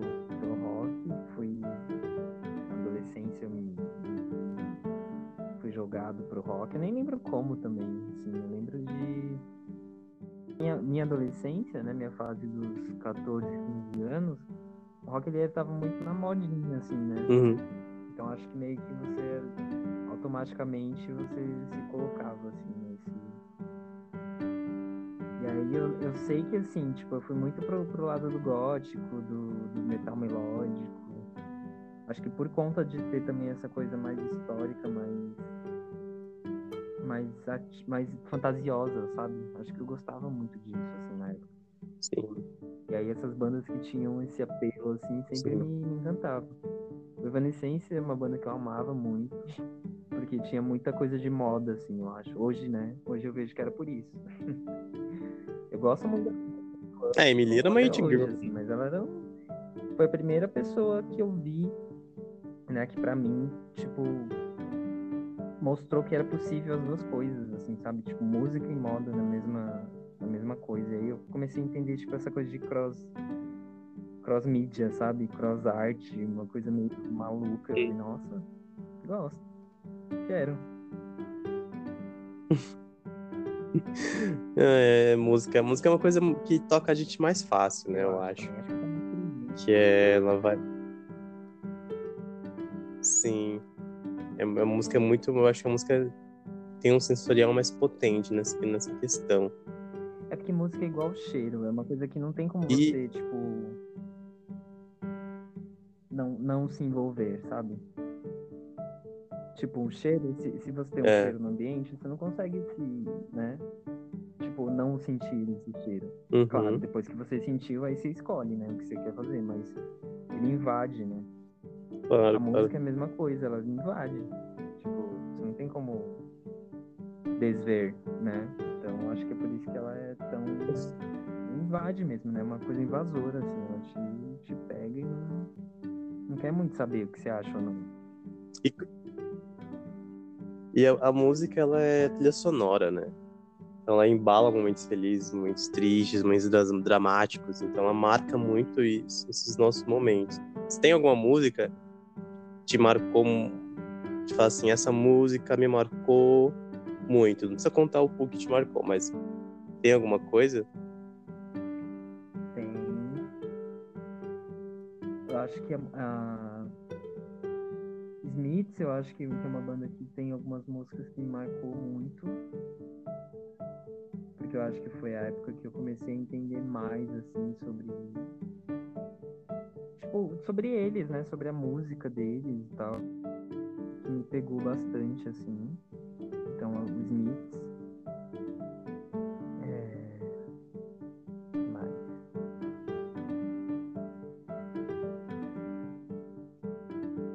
Nacional tem alguma coisa assim que te marcou? Tem o Cícero.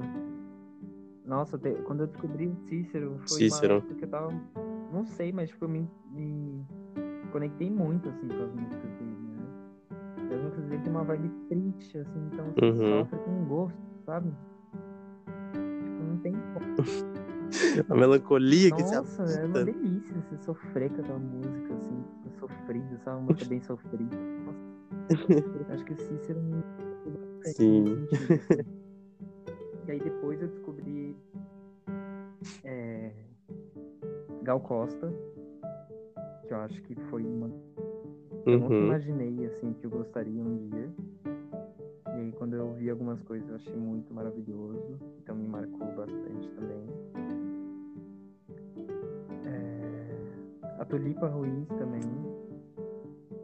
é, me, me pegou também. maravilhoso. fase, assim, que, eu ouvia, nossa, tipo, 200 vezes. Tudo tanto de cor. E Uhum. Essa MPB nova, assim, tipo, mais recente, eu acompanhei bastante coisa, assim, me pegou bem, bem profundamente. É, eu, eu sempre gostei muito de mulher cantando. Eu sempre achei que mulher cantando é coisa maravilhosa. Tanto que eu sou apaixonado por Adriana Calcanhoto, Marisa Monte. E, e tem várias músicas que me marcaram. Assim. Se for deixar pra falar nisso, nossa, tenho aquela música Inverno da Adriana Calcanhoto, uma coisa que marcou muito uma época. Ah, Infinito Particular da Marisa Monte, uma coisa que me marcou bastante. A, a Ana Carolina, eu fui muito fã de Ana Carolina, muito fã, muito fã, muito fã também. E e eu acho que agora mais recente o que tem- me marcou muito foi ano passado com o lançamento do da Lineker e dos Caramelos, né? Que é lindo e tanto que no meu Spotify ah, o CD inteiro do ano passado tava nas mais tocadas do ano. Em seguida, era uma playlist só, só linda. e é maravilhoso, sou muito fã, muito fã mesmo. Acho incrível. E cinema? Que, que você tem? eu tenho uma, uma certa dificuldade, assim, com a memória de cinema, sabia? É até uma coisa curiosa, assim, porque, tipo, eu Uhum. não consigo lem- a lembrar de pronto, assim, de filme, de... Eu gosto muito, mais de filmes de, Uhum. infância do que filmes recentes, assim, eu não sei. Minha memória pra filme ela é meio. meio... Ah, mas.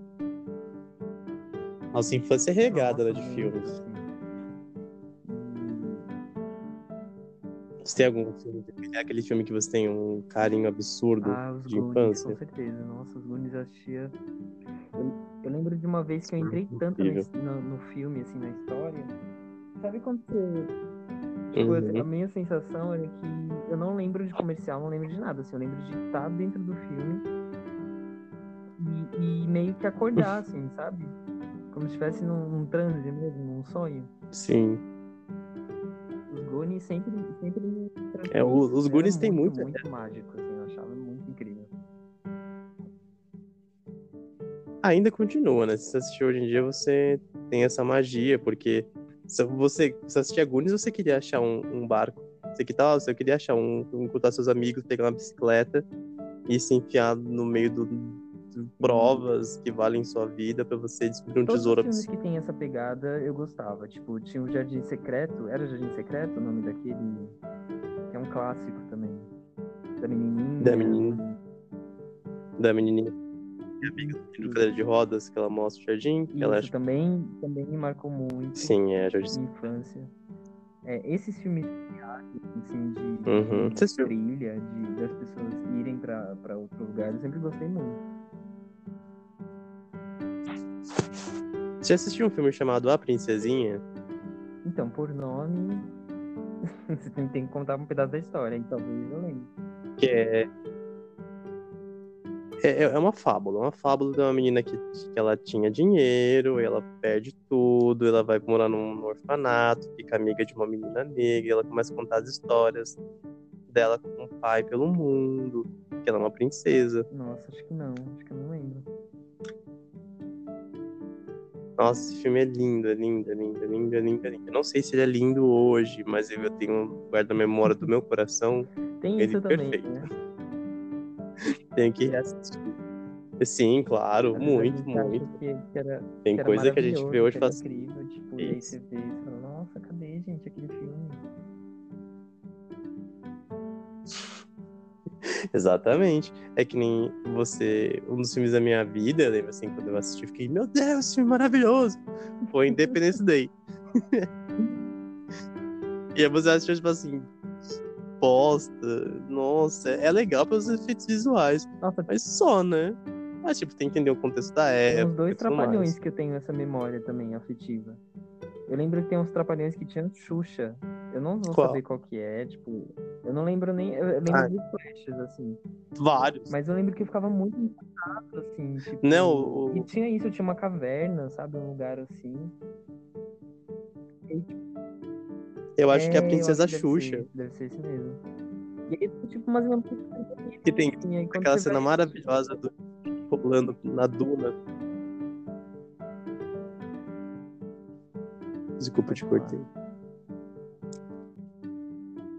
Não, que tem aquela cena maravilhosa da- do Didi com a, com a Xuxa rolando na areia. Isso, numa duna. exatamente. Tinha, uma, tinha umas, umas grutas, umas, É, umas cavernas, umas coisas assim. Sim. Ah, tem vários. Didi, eu lembro que do Trapalhões tinha muitos filmes, né? Acho que. Muitos filmes. Eu, nossa, eu gostava de todos. Legal. Aqueles, aqueles antigos, nossa. Uhum. Ah, o primeiro filme que eu assisti no cinema, eu vou falar a minha idade agora. Eita, Brasil, eu fui a Lua de Sério? Cristal, Você assistiu no cinema? assisti no cinema. Eu- então, eu não sei se foi Lua de Cristal ou Bambi. Claro que Bambi é da década de 40. Eu não tenho essa idade. Mas ele foi, ele foi relançado, assim, remasterizado. Porque a Disney faz, fez isso, de relançar os, os desenhos clássicos do cinema. Aí eu assisti Bambi. E eu lembro que eu fiquei muito assustado, porque no meio do filme, um caçador mata a mãe da Bam- do Bambi. E é uma cena muito triste. Ah, É que me marcou Leão, demais. Mas eu, eu lembro que eu Quando assisti O. O. Isso, o exatamente. Mufasa. Nossa, é muito, muito Aquilo, aquilo, aquilo demais. é desumano. Tem coisas. Não, se você for pensar os desenhos. Não...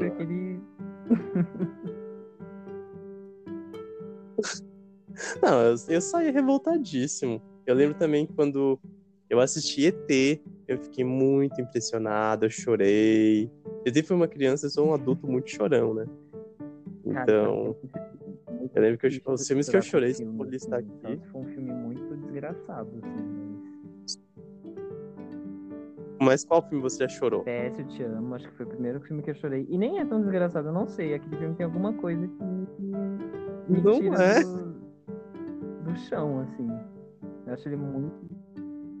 É porque ela viria uma mulher empreendedora. Pode aí ser. você fica feliz. você trabalha com isso, aí você vê ela, meu Deus, ela virou uma empreendedora, faz sapatos. oh, Eu acho que é porque começa o filme já, tipo, com ele morrendo, né? Então, então acho que isso Sim. pega de um jeito assim, porque tudo que ela vai fazer, ele não tá mais ali. E aí quando ela fala, quando segue, né, com todas as. Ah, eu vou dar o spoiler do filme, né? Ah, por isso, né, gente? Tem 15 anos Nossa, mas o filme, tem né? Pelo 200 amor de anos, para com isso. E aí quando, quando Pelo ela. de Deus.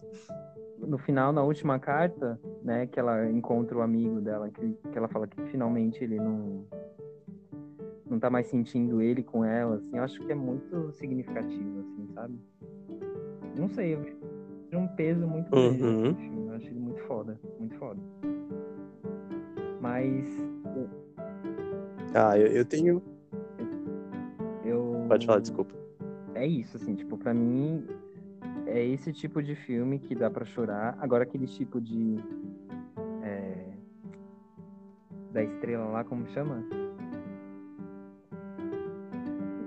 É, da menina que Que estrela? câncer, do menino que...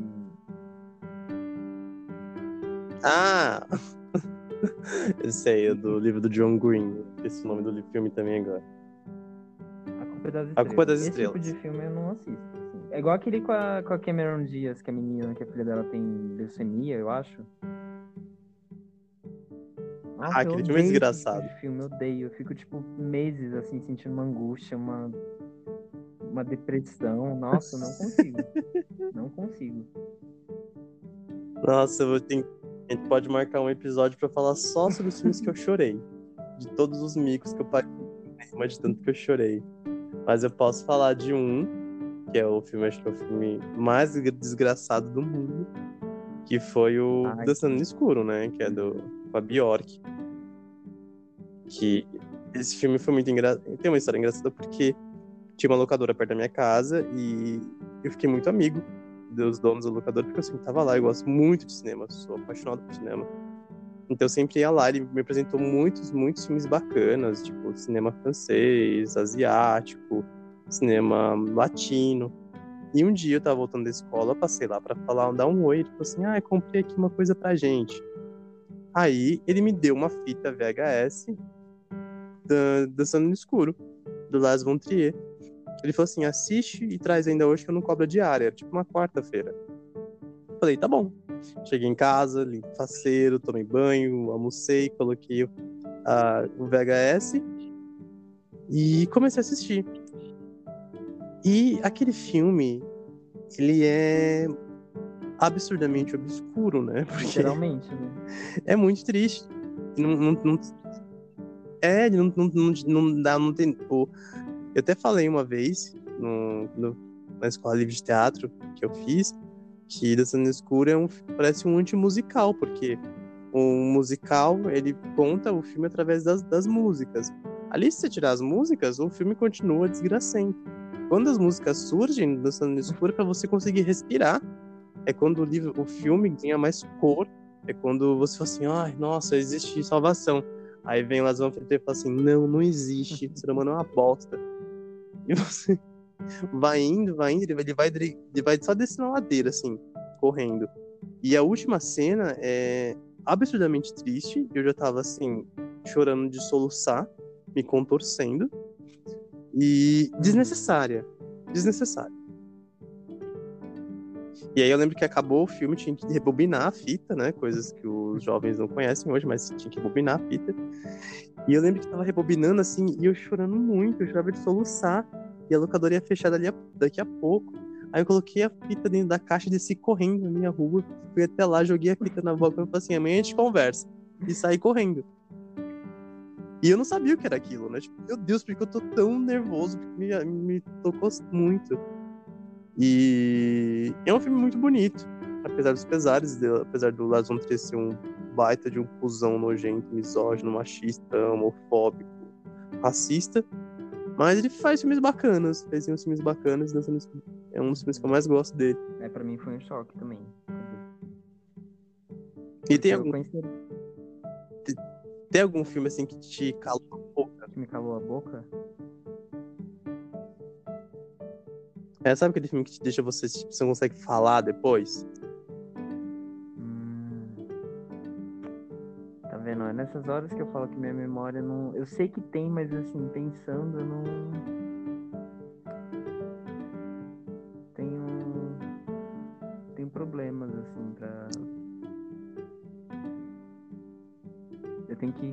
Tipo, olhar e, e aí eu vou relembrando, ah, sabe? Tipo, quando eu vejo os filmes, aí eu, eu acesso, sem assim, memória, mas, hum. tipo, eu tenho um bloqueio muito grande pro filme. Fala o seu, que aí eu pensando. Sim. Ah, é... Bom, a gente pode falar do filme que. Fala o seu, porque aí eu vou pensando. Oi?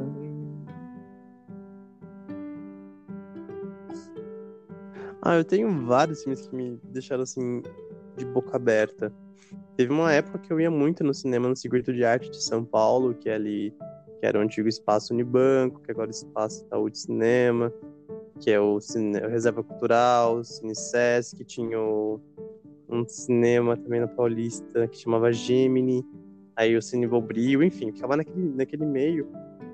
E eu lembro que eu assisti um filme que me deixou muito pensativo, dois filmes, um francês chamado Tempo que Resta, é a história de um fotógrafo que descobre que está com câncer, ele tem um tumor terminal, assim, incurável, ele começa a dar ressignificado na vida dele, e é bem bonito, e um japonês chamado Samurai do Entardecer, que é a história de um de um, de um samurai que fica perde a esposa e tem que deixar a função de samurai dele para cuidar das filhas e da mãe que tem Alzheimer. Nossa, eu chorei que nem um babaca. Eu chorava e não conseguia falar. Eu fiquei tipo assim, meu Deus. É, Central do Brasil também é outro filme que me deixou muito em silêncio, pensativo. O Coringa também, que a gente assistiu junto, me deixou muito pensativo.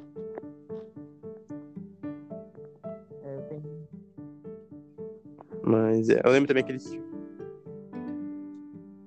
Aquele filme que a gente assistiu junto também dos, dos ETs, você lembra? A Chegada? Qual que era? Com quem era? Com a Amy Adams, que ela tem vem uma nave e ela, ela entra e começa a se comunicar ah, com eles. Sim, sim. Eles não falam uma língua, né? Tipo... Isso. Ela começa, ela, ela cria um método de, de de símbolos que ela consegue decifrar o que eles querem dizer. Filme é muito bonito, muito foda também. Meu mãe eu achei também Essa mãe é desgracento também. Mas ele é... Esse filme me, dá, me deu uma Mas ele é muito bom, assim, tipo, ele é muito forte, né?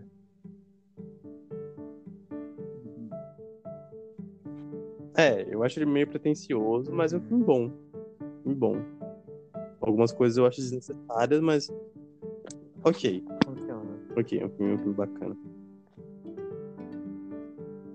É, funciona. Ele, ele consegue passar aqui. E livro? Tem um livro de cabeceira seu? Que não seja técnico? Olha, eu gostei muito do Código da Vinci acho que foi o primeiro livro que me pegou de, de verdade. Assim. Uhum. E, e, Budapeste do, do Chico uhum. também. Acho que são os meus preferidos, assim, da vida. É maravilhoso. Bem falei, confesso. Tenho... eu gosto também de Budapeste. Eu sou uma pessoa que tem dificuldade de concentração, né? Então, tipo, coisas que me dá uma, uma certa uma perturbação na cabeça, assim, mas esses dois livros foram os que eu comecei e terminei, assim, tipo, tranquilo, sabe? Eu gosto muito do, do Dan Brown, né? A, a uhum. dele, do Na verdade, eu só li os dois, né? Mas a, eu vi o filme e também é muito maravilhoso, assim, mas do, do Anjos Demônios, do Código da Vinci, porque traz muito essa coisa também da história da arte, né? Então, pra mim, me apaixonei, assim.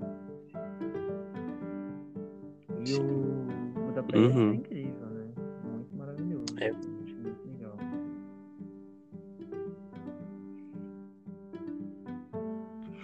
É, livros eu tenho muita coisa.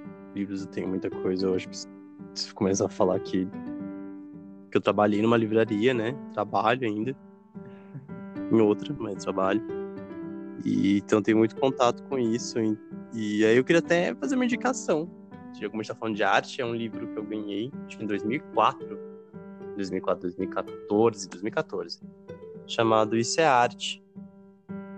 Do Will eu acho que é assim que fala o nome dele. Que é da editora Zahara. É um livro já antigo, acho que nem tem mais edições dele.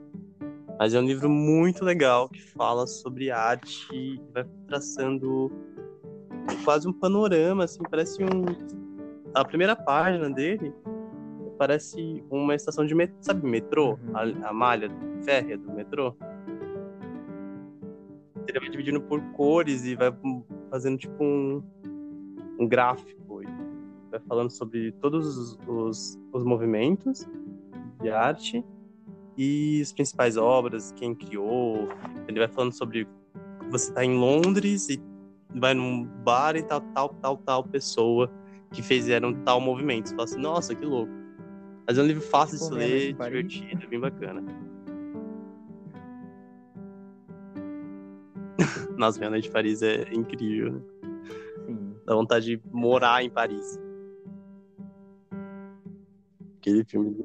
Onde você vê assim, você, você, eu lembro que eu assisti, já procurando passagem aérea, já que não tem que ir pra Paris, tem que ir pra Paris, Paris. Se for Paris for assim, pelo amor de Deus, tem que morar lá. Ah, eu lembrei de outro livro também que eu amei muito. Vão me julgar com certeza, mas não tô nem aí. Que é Qual? Verônica Decide Morrer, do Paulo Coelho. Hum.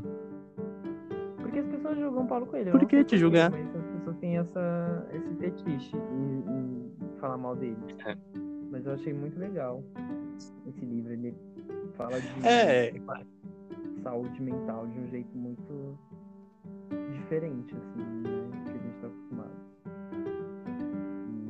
E, e é Uhum. muito bonito. é, é quase um. É quase. é, você tem que não pode gostar de Romero Brito e não pode gostar de Paulo Coelho, né? Aí você Não, aceita, não pode. Entendo, eu não vou mentir, mas É engraçado isso. Sim. É Paulo Coelho. Paulo Coelho, tipo, ok. Eu li um livro dele só, que foi aquele O Diário de um Mago. Não me tocou, talvez, que eu também tinha, acho que 13 anos. Mas não me tocou. Minha mãe já leu, ela, ela fala de um dele, que é A Margem Sim, é muito Pedro, também. chorei. Ele é muito é bem legal. É que Paulo Coelho é tipo Tim Burton, tipo Dan Brown, sabe? Tipo que, que é meio igual, assim, as coisas. Então, Uhum. isso se você gosta do estilo dele, né? E não quer pensar muito, assim, você vai ler todos os livros e vai ver, tipo, como se fosse um só, dividido em 15. Mas é legal, assim. Você tem algum autor? Autor de, de livro? É. Então, eu tô. Como eu assisti o, o Inferno, né, recentemente, então Dan Brown tá, tá muito na minha cabeça. assim. Você tá com o Dan Brown? E- mas assim, eu não, não, não, Sim. não tenho uma um referencial também não, assim, de, de autor. Aquele que você me, me apresentou também, ele parece ser bem legal, mas eu preciso ler mais coisas dele. Eu, eu tinha lido um, né, um tempo atrás, que a Clara tinha, minha amiga Clara tinha me emprestado. Do, como que é o nome dele? Do japonês? Qual? Isso. Haruki Murakami? É, então, Hum, meu autor preferido. Né, há um tempo atrás, e aí depois eu li aquele que você me emprestou, que chama.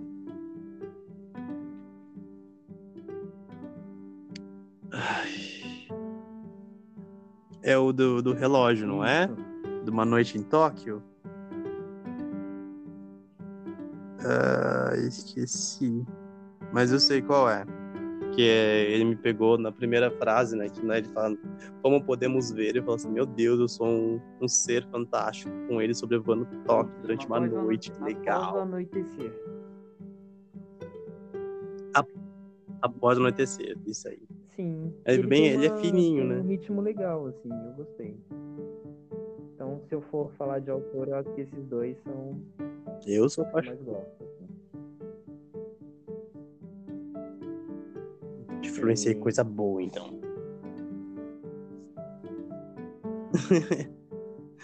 então já vai dar uma hora que a gente tá gravando. E vamos começar a nos despedir. Já acredita?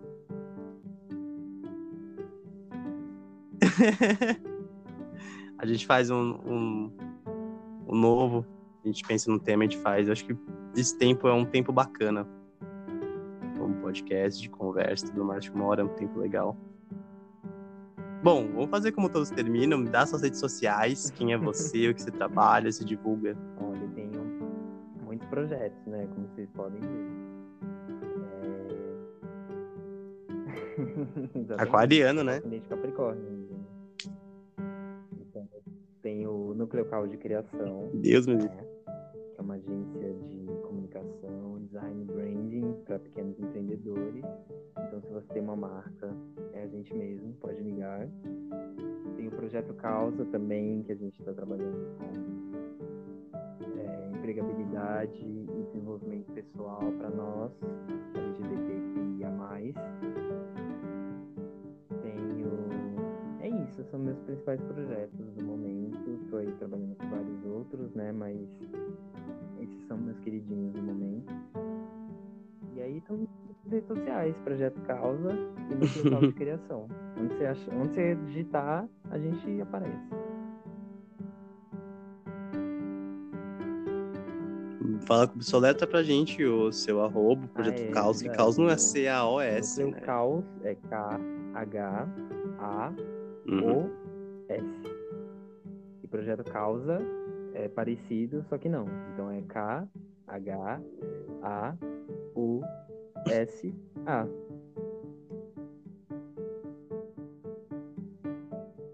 Maravilha. Maravilha. Então é arroba Exatamente. e você encontra os seus projetos. Muito obrigado por ser Ah. meu primeiro convidado no no meu projeto teste. Adorei. Foi muito bacana. Legal. Com certeza. Quem Sim, sabe um podcast também só nosso. gosto. A gente pode falar o que a gente quiser com a gente e contar uma história aí de alguém que me enrolou Pra um quê, garoto? Sabe? Eu gosto de me expor. Eu gosto, eu gosto. Oi? Já assistiu Chicago? Já assistiu Chicago? Ah, eu ia falar que eu era a Vernese Wagner Renée naquele Zellweger, em qualquer filme ela gosta de se expor. É, sim, sim, é. Não, não é bem assim. Exibida. Não fale assim de nossa Britney. Não fale assim de nossa Britney. Pisciana. Eu gosto bastante dela. Nossa, ela tem muito cara de pisciana. A gente pode fazer uma... O quê? Ficar de pisciana? Isso é pra outra conversa, ok, Rodrigo? Não vamos conversar sobre. Tá bom, vai. Tá bom. Tá bom? Então, muito obrigado pela presença. Espero te encontrar mais vezes por aqui. E foi um prazer tê-lo nessa, nessa noite, nessa noite adentro.